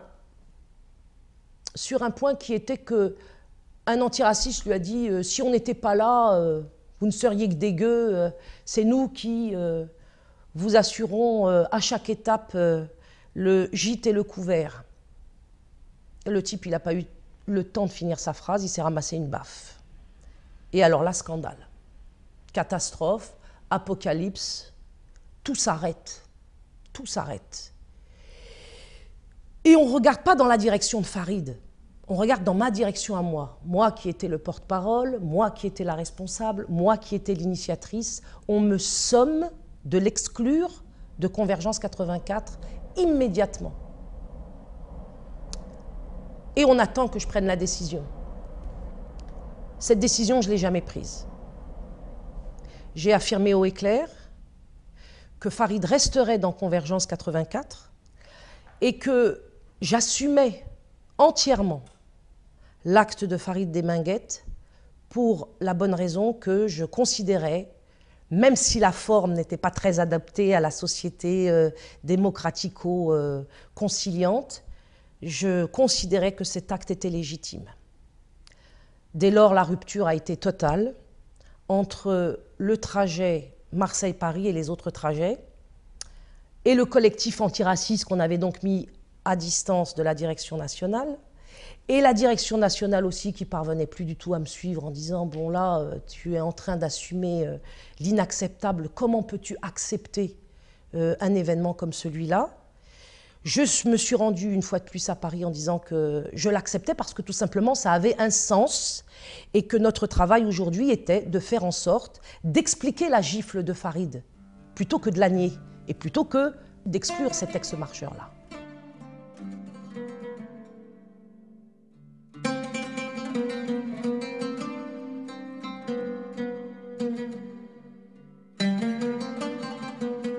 Farid a été euh, extrêmement reconnaissant. Et à partir de l'étape de Dijon, il a compris que euh, j'étais pas une deuxième de l'orme. Et il nous a suivis jusqu'à Paris. Libération euh, a rendu compte de la gifle de Farid et au niveau des réseaux antiracistes qui devaient donc nous accueillir, à chaque étape, ça a évidemment mis euh, les gens dans une situation de tension extrême à l'égard de laquelle nous, euh, on n'a pas euh, faibli, on a continué à maintenir nos, posi- nos positions. Et puis on arrive euh, finalement à Paris, la veille du rassemblement euh, euh, national euh, à l'anniversaire de la marche, euh, au collectif euh, national avec tous les responsables de l'initiative, loin des antiracistes qui, dans leur collectif, hurlaient à la mort parce que euh, Convergence avait pris euh, une direction euh, qu'ils rejetaient intégralement. Sans eux, on se retrouve entre initiateurs, organisateurs, responsables nationaux, responsables des trajets, et je suis mise en, minorité, totalement en minorité, dans un climat d'hystérie quasi totale, et euh, dans lequel euh, on fait tout pour m'exclure euh, de la fin de convergence. Et je refuse bien évidemment cette exclusion en disant que de toute façon, aujourd'hui, on est à quelques heures de l'arrivée officielle de la marche de convergence et qu'il faut un discours d'arrivée. Que manifestement, il y a deux lignes, la mienne, celle du trajet Marseille-Paris, qui s'expliquait parce que la marche avait été sur ce même trajet l'année euh, précédente, et puis les quatre autres qui continuaient à dire l'interculturel, le mélange, l'antiracisme. Je voulais absolument montrer une réalité de la France d'aujourd'hui, une France à la fois multiculturelle, multiethnique, de gens qui habitent depuis des années et depuis des siècles pour certains, qui sont d'origine culturelle en France différente. Et euh, on a trouvé que la meilleure forme pour montrer cette réalité de France, cette réalité multiculturelle, était un carnaval. Un carnaval de la France d'aujourd'hui, de la France de toutes les couleurs. tout le blablabla qu'avait déjà été celui de la marche, même si sur les autres trajets, euh, il faut quand même que je le précise, il y avait des gens, et parmi les responsables, qui étaient conscients de la véracité de ma position, mais qui ne parvenaient pas à l'assumer. J'étais la seule responsable à réellement assumer et à vouloir défendre jusqu'au bout cette euh, rupture avec l'antiracisme en France. Donc, on a discuté du discours de, l'arrivée de Convergence. On n'était pas d'accord. J'ai proposé, euh, fatigué de discuter, que deux discours soient lus. Après tout, pourquoi pas? Puisque vous le vouliez, euh, pourquoi pas Que personnellement, euh, étant minoritaire, euh, je considérais que c'était pas forcément un motif d'exclusion de ce, de ce point de vue. D'autant plus que si je faisais voter l'ensemble des participants de Convergence, les quartiers populaires compris, je serais devenue majoritaire puisque j'emportais les- les critiques. Et qu'un vote dans une réunion, parce qu'on m'avait dit il faut voter, il faut voter, il faut voter, il faut voter, mais on va voter en tant que, quoi? En tant que autoproclamé représentant? Donc la seule chose qui comptait, c'était qu'on qu'on rende compte, tel qu'on s'était de toute façon engagé à le faire dans Convergence dès le début, qu'on rende compte de ce qu'on avait entendu, de ce qu'on avait vu. Et ce qu'on avait vu, c'était fracture entre l'antiracisme euh, de gauche, gauchiste aussi, et euh, la réalité des, quartiers périphériques. Il y avait une vraie, fracture entre le centre des villes qui assurait notre logistique et qui alimentait l'idéologie antiraciste, et puis, euh, et puis les gens des quartiers populaires qui de toute façon n'étaient même pas présents aux étapes. Quand euh, on les rencontrait, on les rencontrait, je dirais presque par hasard, et c'est parce que sur le trajet Marseille-Paris, on avait cette, cette capacité à les écouter qu'on a pu être habité par ce qu'ils disaient. Bien. Donc, deux, discours, personne n'a voulu l'assumer. Ce que je peux comprendre d'ailleurs, parce que euh, parti euh, uni, arrivé euh, avec deux discours, comment faire, et c'est pas possible. Pour moi, tout était possible dès lors que on se situait toujours dans la vérité. Parce qu'effectivement, la vérité de convergence était de point de vue finalement. Alors pourquoi pas l'assumer? Les autres ne l'ont pas voulu. Moi, j'ai insisté en disant voilà, la nuit qui s'annonce,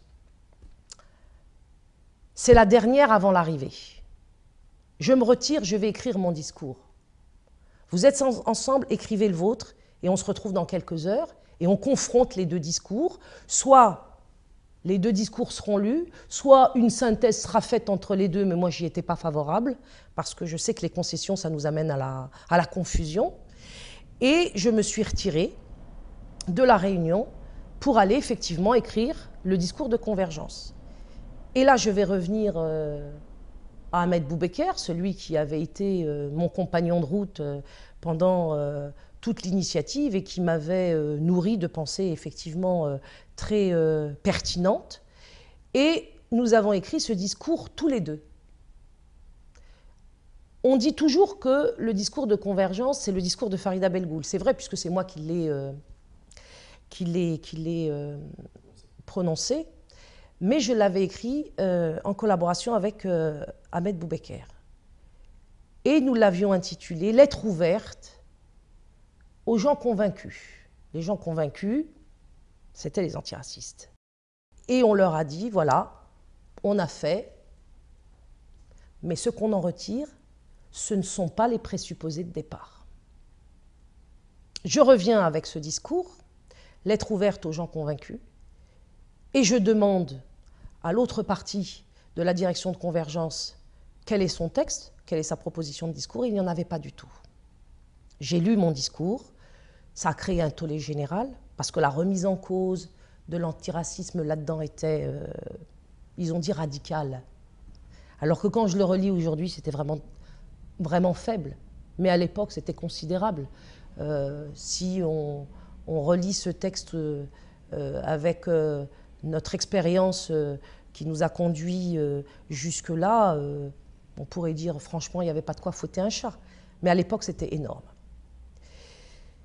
Et puisqu'il n'y avait pas d'autre discours, puisqu'il n'y avait aucune autre possibilité d'apparaître en public, moi j'ai fait le, coup de force. J'ai dit qu'il faudrait marcher sur mon corps pour que je n'exprime pas ce que j'avais vu et ce que j'avais écrit avec euh, Ahmed Boubeker.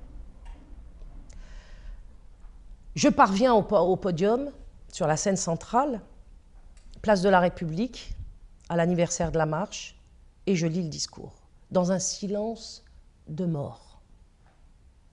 Je ne sais pas si vous pouvez imaginer la place de la République pleine de dizaines de milliers de personnes. On a toujours voulu dire que Convergence avait euh, rassemblé moins de gens.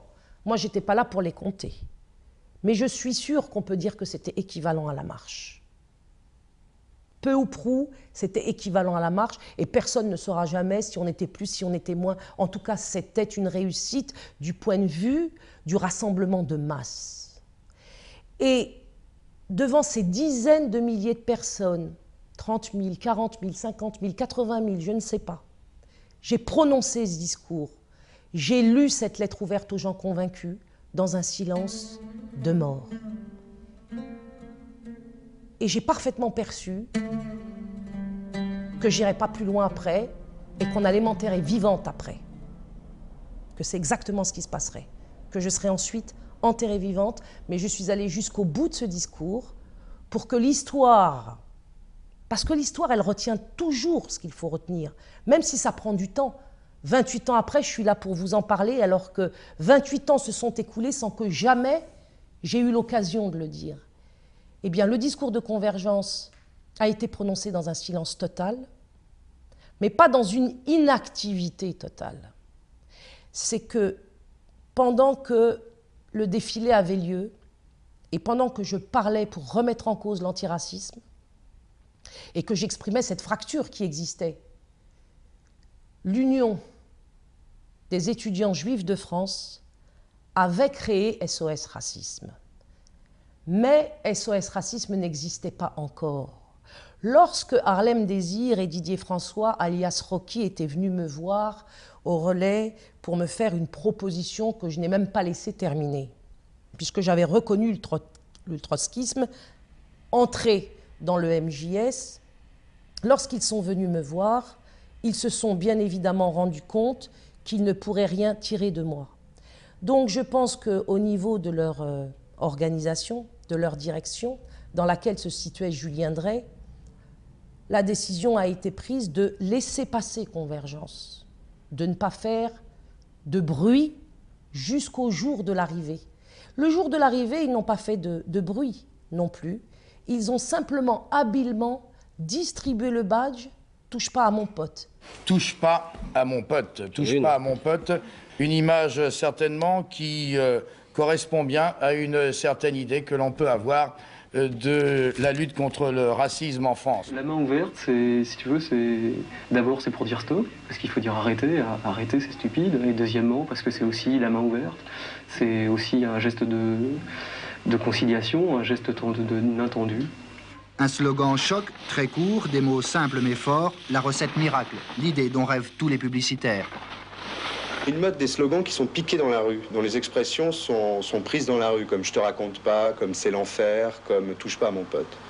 Donc je crois que finalement, et en plus c'est une bonne cause. C'est-à-dire que la petite main de SOS Racisme, de l'organisation qui allait s'appeler SOS Racisme, a été distribuée en masse dans tout le, le, défilé de Convergence 84. Et les gens qui défilaient, qu'ont-ils imaginé, qu'ont-ils compris que c'était nous qui avions eu l'idée du mot d'ordre et de la distribution de cette main. Donc d'emblée, l'Union des étudiants juifs de France, qui avait créé déjà SOS Racisme, le rendait public en se faisant passer pour ce qu'il n'était pas, c'est-à-dire issu des quartiers populaires, issu de la de seconde génération, accroché à la légitimité que la marche des beurs de 83 donnait à ce mouvement-là. Bon, on a parlé de politique et en disant que vous étiez récupéré. Qu'est-ce que vous dites? Ben, Nous sommes récupérés effectivement par près de 500 000 potes qui sont venus soutenir l'action antiraciste, œcuménique, qui, que nous, qui, a débuté, qui a débuté il y a à peu près 9 mois en France. Donc récupération politique, il n'y a pas eu. Bernard-Henri Lévy, il y a eu quelques problèmes, notamment avec euh, quelques personnalités euh, juives qui étaient au sein du mouvement. Il y a eu quelques problèmes du point de vue de qui? Pourquoi l'UEJF s'est dit il faut créer un autre mouvement eh ben, Tout simplement parce que Convergence 84, mais aussi la marche des beurs, leur avait posé un gros problème. Et quel problème cela leur avait posé? C'est que l'antiracisme, la lutte antiraciste, et n'oubliez pas, on disait à l'époque lutte contre le racisme et l'antisémitisme. Eh bien, le terme antisémitisme allait dis disparaître. La deuxième génération, par le truchement de la, marche des beurs, même si elle ne l'avait pas voulu, et Convergence 84 allait faire disparaître le mot lutte contre l'antisémitisme, il ne resterait que lutte contre le racisme au profit de l'immigration et puis aussi au profit de la cause palestinienne, parce que les marcheurs, tout manipulés qu'ils aient été, avaient tous autour du cou le kéfier palestinien.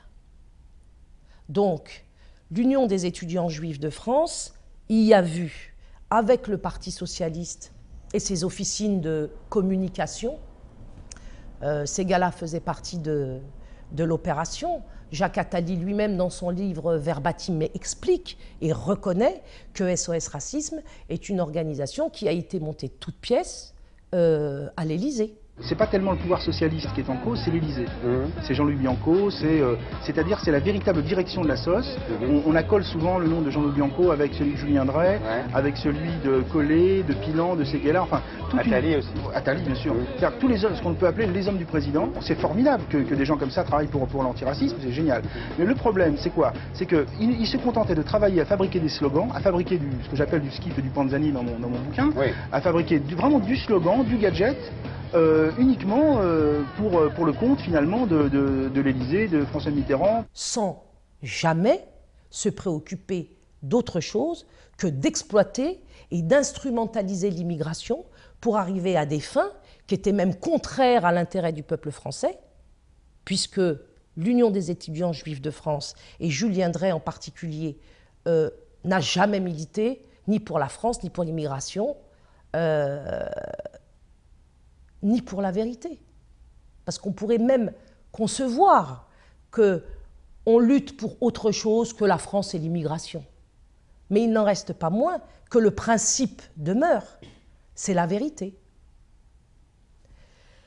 Donc les gens ont cru que touche pas à mon pote, cette petite main qu'il commençait à arborer, et ben, venait euh, du mouvement Beurre et euh, en particulier euh, de Convergence 84.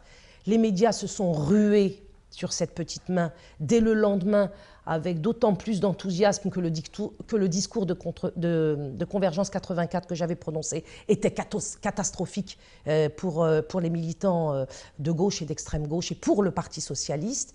Et tout le monde s'est engouffré les deux, pieds, les, deux pieds, les deux mains dans l'histoire de SOS Racisme parce que ça permettait enfin d'en finir avec la deuxième génération qui manifestement euh, n'aurait jamais marché dans les combines du Parti socialiste. Et n'aurait jamais marché vraiment dans les, dans les combines du, Parti socialiste parce que SOS Racisme, après Convergence, s'est retrouvé propulsé littéralement euh, au top 50 de toute la presse, et de toutes les organisations antiracistes avec une, force et des moyens considérables. Cette force et ces moyens considérables ont littéralement fait imploser le mouvement Beurre qui a dû, après avoir vécu tout ce que nous avions vécu, issu des réalités extrêmement pénibles desquelles nous étions issus, d'une histoire coloniale aussi qui, avait, qui était encore lourde à porter pour nous dans le sens où elle nous posait des problèmes identitaires. Eh bien, SOS Racisme a réussi avec ses moyens considérables, euh, évidemment, à nous diviser. Sur les divisions qui existaient déjà, vous imaginez un petit peu euh, euh, le massacre par lequel nous sommes passés, et nous n'avons pas été capables de faire l'unité contre cet ennemi-là qui était véritablement farouchement décidé à nous détruire. À nous détruire pour nous empêcher de permettre aux Français de comprendre ce que c'était que le Parti socialiste. Il ne faut pas qu'on sache ce qu'est le Parti socialiste. On ne doit pas comprendre quel rôle joue en France le Parti socialiste.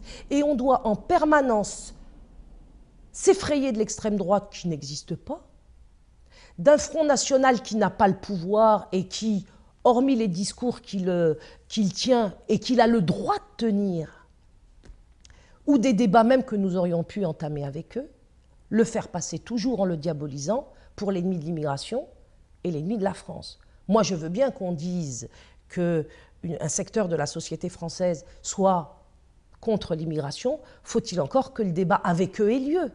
Or, SOS Racisme était là aussi pour empêcher ce débat. Et tout le monde a marché. Même, je dirais, du côté du Front National, nous n'avons pas été euh, certainement euh, euh, compris à l'époque du mouvement Beurre par ce secteur de la société française, parce qu'eux-mêmes étaient manipulés. D'ailleurs, tout le monde était manipulé. Eux-mêmes étaient manipulés parce qu'eux-mêmes nous voyaient pour des gens que nous n'étions pas. Hein. On était police-justice. On était les gens qui nous battions contre la police et contre la justice. On était des gens qui se définissaient euh, comme des noms français, comme hostiles aux Français. C'est facile de dire euh, c'est la faute aux autres, c'est la faute, etc. etc. Ah, le problème, c'est que nous vivions tous dans une société, que vous en acceptiez ou refusiez les règles, c'est votre problème. Et je veux dire, nous sommes à la limite, entre, guillemets, condamnés à vivre ensemble. Ouais, mais on vit ensemble, mais toi seulement, toi où tu vis? On, ne vit pas ensemble pour l'instant. Moi, tu vis pas à Cousy, tu vis pas dans les ghettos de la misère. Et je vis dans le même pays. D'accord, dans le même pays, mais ça veut, ça veut rien dire le même pays. C'est dans quelle classe tu vis, toi? En vérité, notre identité, elle était beaucoup plus riche que ça, comme je vous l'ai dit au début de notre entretien, et donc je ne vais pas revenir dessus. Beaucoup plus riche, et c'est certainement un rendez-vous qu'on a manqué à ce moment-là, mais qui était euh, inéluctablement impossible à avoir à cette époque.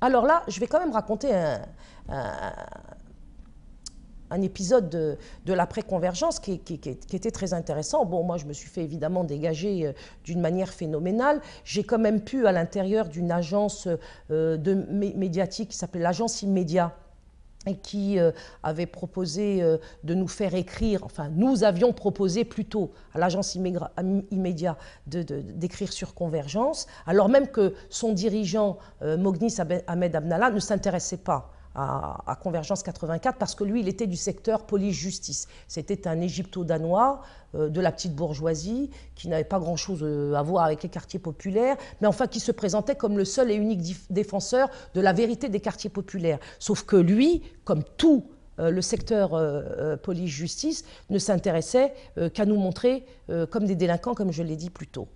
Donc, que s'est-il passé? Il s'est passé que on a pu s'exprimer à un moment donné, Ahmed Boubeker et moi, et Jérôme Leclerc, et Tarek Kaotari, et Farid Talba, qui ont ensuite créé le MIB, Mouvement de l'immigration et des banlieues, on a pu s'exprimer euh, de manière extrêmement rapide dans le journal de, l'agence Immédiat. Et ça a été euh, ensuite un voile noir qui est tombé sur toute cette histoire. Et euh, on avait intitulé la revue dans laquelle on s'était exprimé à ce moment-là Le pote aux roses, puisque Touche pas à mon pote le pote au rose rose des socialistes et le pote de SOS Racisme. Ce qui s'est passé ensuite, il y a encore euh, un événement, euh, deux événements que je vais vous raconter qui sont euh, extrêmement importants. Nous, on s'est retrouvés complètement floués par SOS Racisme.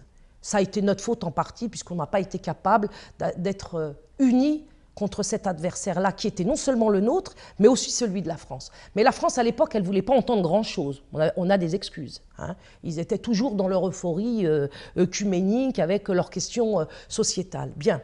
Mais nous, on aurait pu, en étant unis, au moins montrer très vite que SOS Racisme, ce n'était pas les beurs. Et si ce n'était pas les beurs, la question immédiate qui se serait posée, ça aurait été de dire, mais qui c'est alors? Alors il y a un personnage qu'on découvre dans ton livre qui s'appelle Eric Gebali, qui est peu connu du grand public. Tu dis carrément que c'est un agent d'influence euh, euh, d'Israël. C'est quand même une accusation lourde. Ouais, enfin je dis, je dis que c'est un garçon qui travaille euh, dans l'ombre, mmh. que c'est une espèce de, type, on ne sait pas d'où il vient, on ne sait pas, on sait pas ce qu'il fait. Mmh. Il était à SOS en tant que président de l'Union des étudiants juifs de France. Tu dis qu'il utilise l'Union des étudiants juifs de France contre les beurs. On les regroupe, on les invite à des colloques, à des, à des, talk shows, etc., dans, des, dans des, ambiances pas possibles, à la Sorbonne, etc. Et puis à la tribune, on met six mecs de l'UEJF. On aurait pu le faire apparaître ça. Mais parmi les associations subventionnées, ceux qui prenaient pour modèle le lobby juif parce qu'ils les enviaient, le courage manquait. encore une fois, ça, ce ne sont pas mes amis de convergence qui ont manqué de courage, mais plutôt les associations subventionnées qui avaient soutenu la marche. D'autant plus que Christian Delorme était allié, de fait, si ce n'est pas plus que cela, à SOS Racisme, comme on a pu le voir euh, au moment de la préparation de l'étape de Lyon. On s'est retrouvé dans une impasse, on s'est retrouvé dans des divisions et des conflits euh, euh, desquels on ne pouvait pas sortir. À ce moment-là, moi, je me suis dit qu'il n'y avait plus rien à faire, que c'était cuit, et que la seule chose que je pouvais faire, c'était sauver mon intégrité. Et pour sauver mon intégrité, je ne voyais pas d'autre solution que de me retirer du mouvement. Alors bien sûr, personne n'allait savoir ce qui s'était passé dans Convergence. Mais il n'empêche que j'avais estimé à l'époque que si je continuais à militer dans ce cadre-là, je finirais soit par me faire buter, ce qui est toujours possible, parce que des retours dans ce sens-là euh, m'étaient parvenus, soit je me serais euh, littéralement épuisé, au vrai sens du terme, épuisé.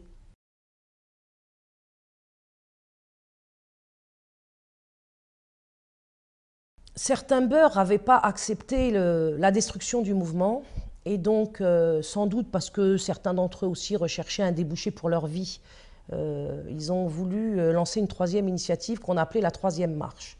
Moi, à l'égard de cette troisième marche, je me suis dit, euh, on continue les conneries, euh, ça nous amène nulle part. Euh, il était hors de question pour moi de m'y associer. Et il n'était pas davantage question non plus d'aller la, la critiquer ou m'y opposer. De toute façon, moi, je ne perdais pas de vue que l'ennemi, c'était SOS Racisme. Ça n'allait pas être la troisième marche. Donc la troisième marche s'est retrouvée dans une situation, à un moment donné, complètement délirante. Parce que SOS Racisme était au top toute la France antiraciste, gouvernementale, euh, s'était ralliée à cette euh, association qui avait des moyens considérables, qui faisait des concerts euh, en juin. six mois après son existence, SOS Racisme à la Concorde a fait un concert avec des centaines de milliers de personnes.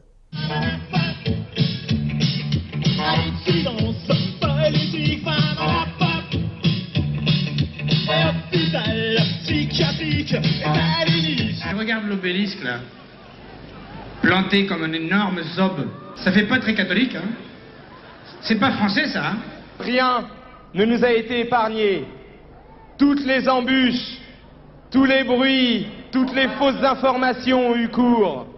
La récupération par-ci, trop de juifs par-là, les arabes ceci, les arabes cela. De toute façon, personne ne t'aide quand tu t'appelles Saïd ou Mohamed. On a très bien vu là qu'on était en face de quelque chose de gigantesque.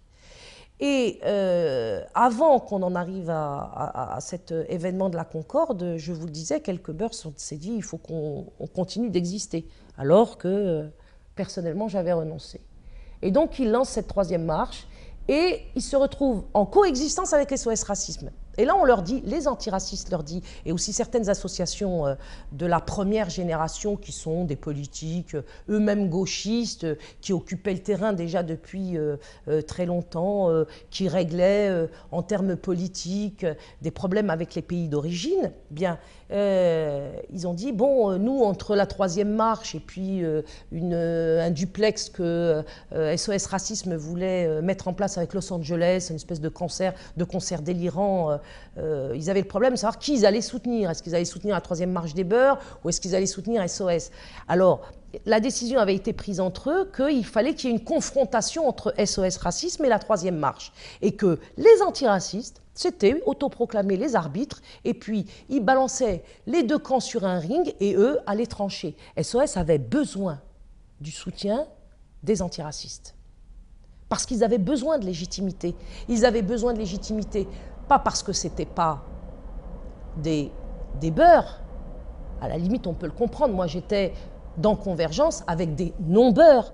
Ils avaient besoin d'une légitimité parce que ils n'avaient pas d'histoire dans l'immigration. Il n'y avait rien.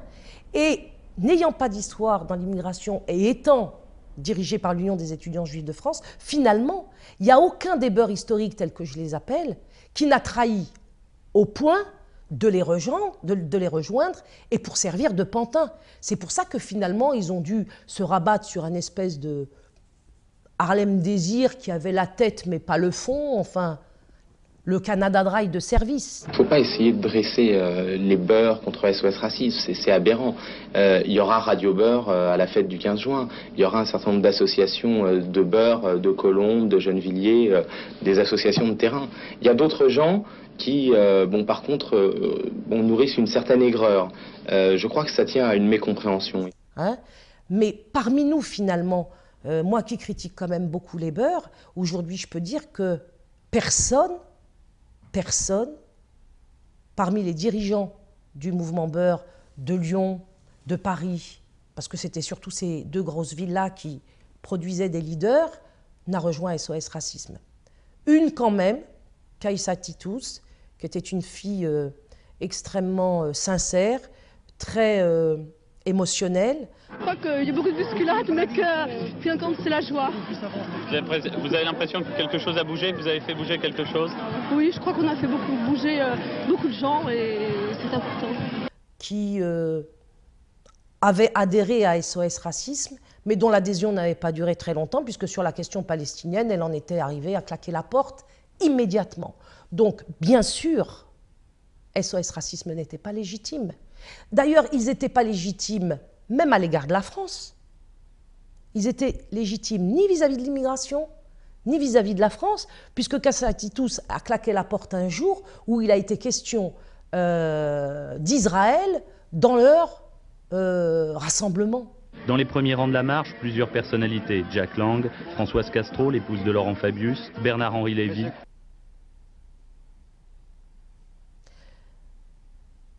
Les choses ont continué de telle façon que SOS Racisme existe encore jusqu'à maintenant. Le mouvement Beurre est inexistant. On a sur le terrain quelques associations qui donnent plutôt dans le, dans le rien, qui sont toutes euh, moribondes qui essayent sur les quartiers sans doute de faire des, actions culturelles ou, sociales.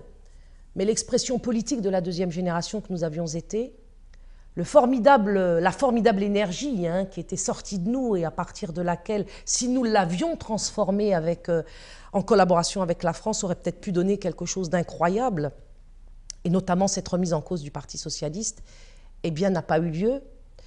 28 ans plus tard, on en est au même point. Nous, les jeunes qui sommes nés ici en France, on n'a pas demandé à venir en France. On est nés ici. Alors je ne vois pas pourquoi on, doit nous dire de repartir. Il n'est pas question. Et je demande qu'une seule chose, c'est qu'on nous respecte. C'est comme si euh, la France était mon père et que moi j'étais un enfant illégitime qu'on mm. refuse de reconnaître et compagnie. Et les gens en ont marre. Voilà, c'est que les parents ils payent les impôts comme tout le monde. Et là on les met sur le côté. C'est-à-dire que c'est comme si on n'avait pas besoin d'eux. Mais on a eu besoin d'eux quand on est parti les chercher chez eux. On a eu besoin d'eux pour reconstruire la France après la Deuxième Guerre mondiale. Et aujourd'hui on n'en a plus besoin, c'est dire dégagez, on veut plus de mm. vous. Et vous avez qu'à traverser toutes les banlieues, aussi bien lyonnaises, marseillaises ou parisiennes, de voir tous ces jeunes qui traînent comme ça.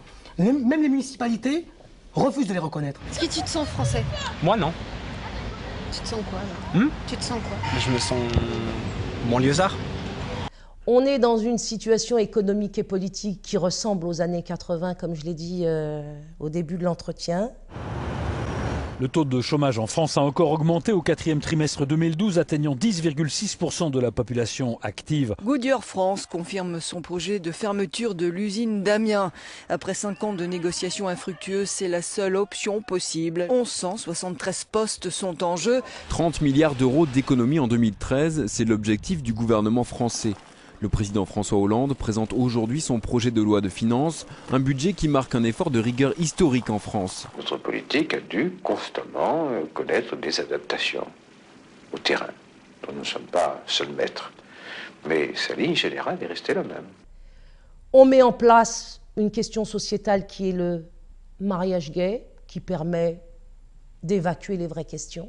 Vous savez, il faut prendre le temps de savourer les choses parce que ce qu'on vient d'adopter aujourd'hui en Conseil des ministres, c'est quand même un très beau progrès. C'est un pas de plus vers l'égalité. Ce que je peux vous dire, c'est la détermination euh, totale du Parti socialiste de faire adopter cette loi de progrès et d'égalité. L'égalité dans la protection des droits, tout le monde devrait se réjouir. C'est un progrès pour toute la société et la République quand l'égalité avance. L'immigration aujourd'hui est transformée euh, en secte. Euh, intégriste islamique euh, présente sur le sol français pour déstabiliser la République. Le 11 septembre, la face cachée de l'iceberg. Sachez, vous êtes manipulé par La vidéo date de mai 2009. Jérémy Louis Ciné vient tout juste de sortir de prison, condamné à deux ans pour trafic de stupéfiants.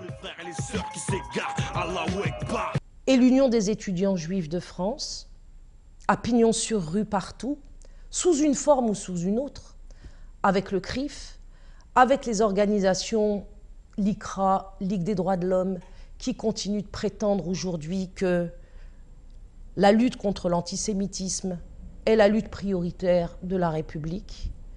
Et pendant ce temps-là, parallèlement, la France périclite, la France continue de connaître le chômage, la France culturellement et intellectuellement se dégrade, les intellectuels de l'IEJF, du CRIF, deviennent les représentants de la pensée unique française et toutes les réalités dans lesquelles nous vivons sont toutes totalement occultées. Donc nous portons, nous les beurs, une responsabilité, certainement, pour notre défense, notre jeunesse de l'époque, notre euh, immaturité donc. Quand nous nous sommes lancés contre le racisme, on était déjà perdants, puisqu'on était sur une position négative on était perdant parce que ce qui est important, me semble-t-il aujourd'hui, n'est pas de se limiter à lutter contre l'adversaire, mais de développer ce que nous sommes en termes positifs et de le présenter en termes positifs. Et les principes, là, pourraient nous aider beaucoup. Qu'est-ce que, qu'est-ce que sont les principes? La bonté, la générosité, la loyauté, la fidélité, on peut en faire une liste. Et sans ces principes-là, il n'est pas de politique légitime. On ne peut pas faire légitimement de la politique pour la France, pour faire revenir la France, sans le respect de ces principes. Et dès lors qu'on soit d'une origine ou d'une autre, voire même d'une classe sociale ou d'une autre, bon, les choses vont certainement se compliquer. Mais si nous partons des principes, dont le principe suprême est la vérité, il y a des choses possibles. Mais comme nous partons toujours des applications contingentes de la misère manipulatrice dans laquelle nous nous trouvons, on ne peut aboutir qu'aux divisions qui permettent à l'adversaire de se renforcer avec nos combats négatifs.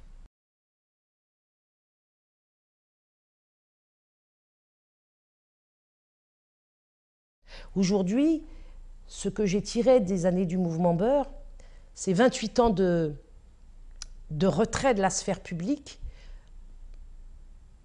28 ans durant lesquels j'ai continué de m'instruire et où il m'apparaît, et c'est la raison pour laquelle j'ai créé le RAID en 2008, et c'est pour cela que je trouve que euh, égalité et réconciliation fait un travail extrêmement précieux. Je crois que dans la situation dans laquelle nous nous trouvons, l'instruction va peut-être pas nous sauver, parce que la balle étant tirée depuis pas mal de temps, euh, on va probablement pas tarder à se prendre le mur euh, en pleine face, mais au moins avec l'instruction, la connaissance, on risque de créer une situation où on parviendra à sauver des gens. À sauver des gens. Parce que le peuple de France aujourd'hui euh, est dans une situation extrêmement dangereuse. Le peuple de France aujourd'hui, et j'y mets l'immigration, est dans une situation où la dégénérescence atteint des sommets inégalés et où la connaissance et l'instruction me paraîtra forcément euh, apporter un remède à cette situation. Donc c'est pour ça que je remercie Égalité et Réconciliation de faire le travail. Je remercie aussi euh, Égalité et Réconciliation de, m'avoir euh, donné cette tribune que personne d'autre m'a donnée pendant toutes ces années. Et même si je ne peux pas, dans un premier entretien, aborder toutes les questions qui se rattache euh, à l'expérience que j'ai eue euh, dans les années 80 et que j'ai transformée dans ma vie personnelle, soit à l'éducation nationale, soit en créant le RAID en 2008, lequel lui-même a été un projet qui n'a pas pu euh, voir le jour et sur lequel peut-être un jour j'aurai la possibilité de parler grâce à vous.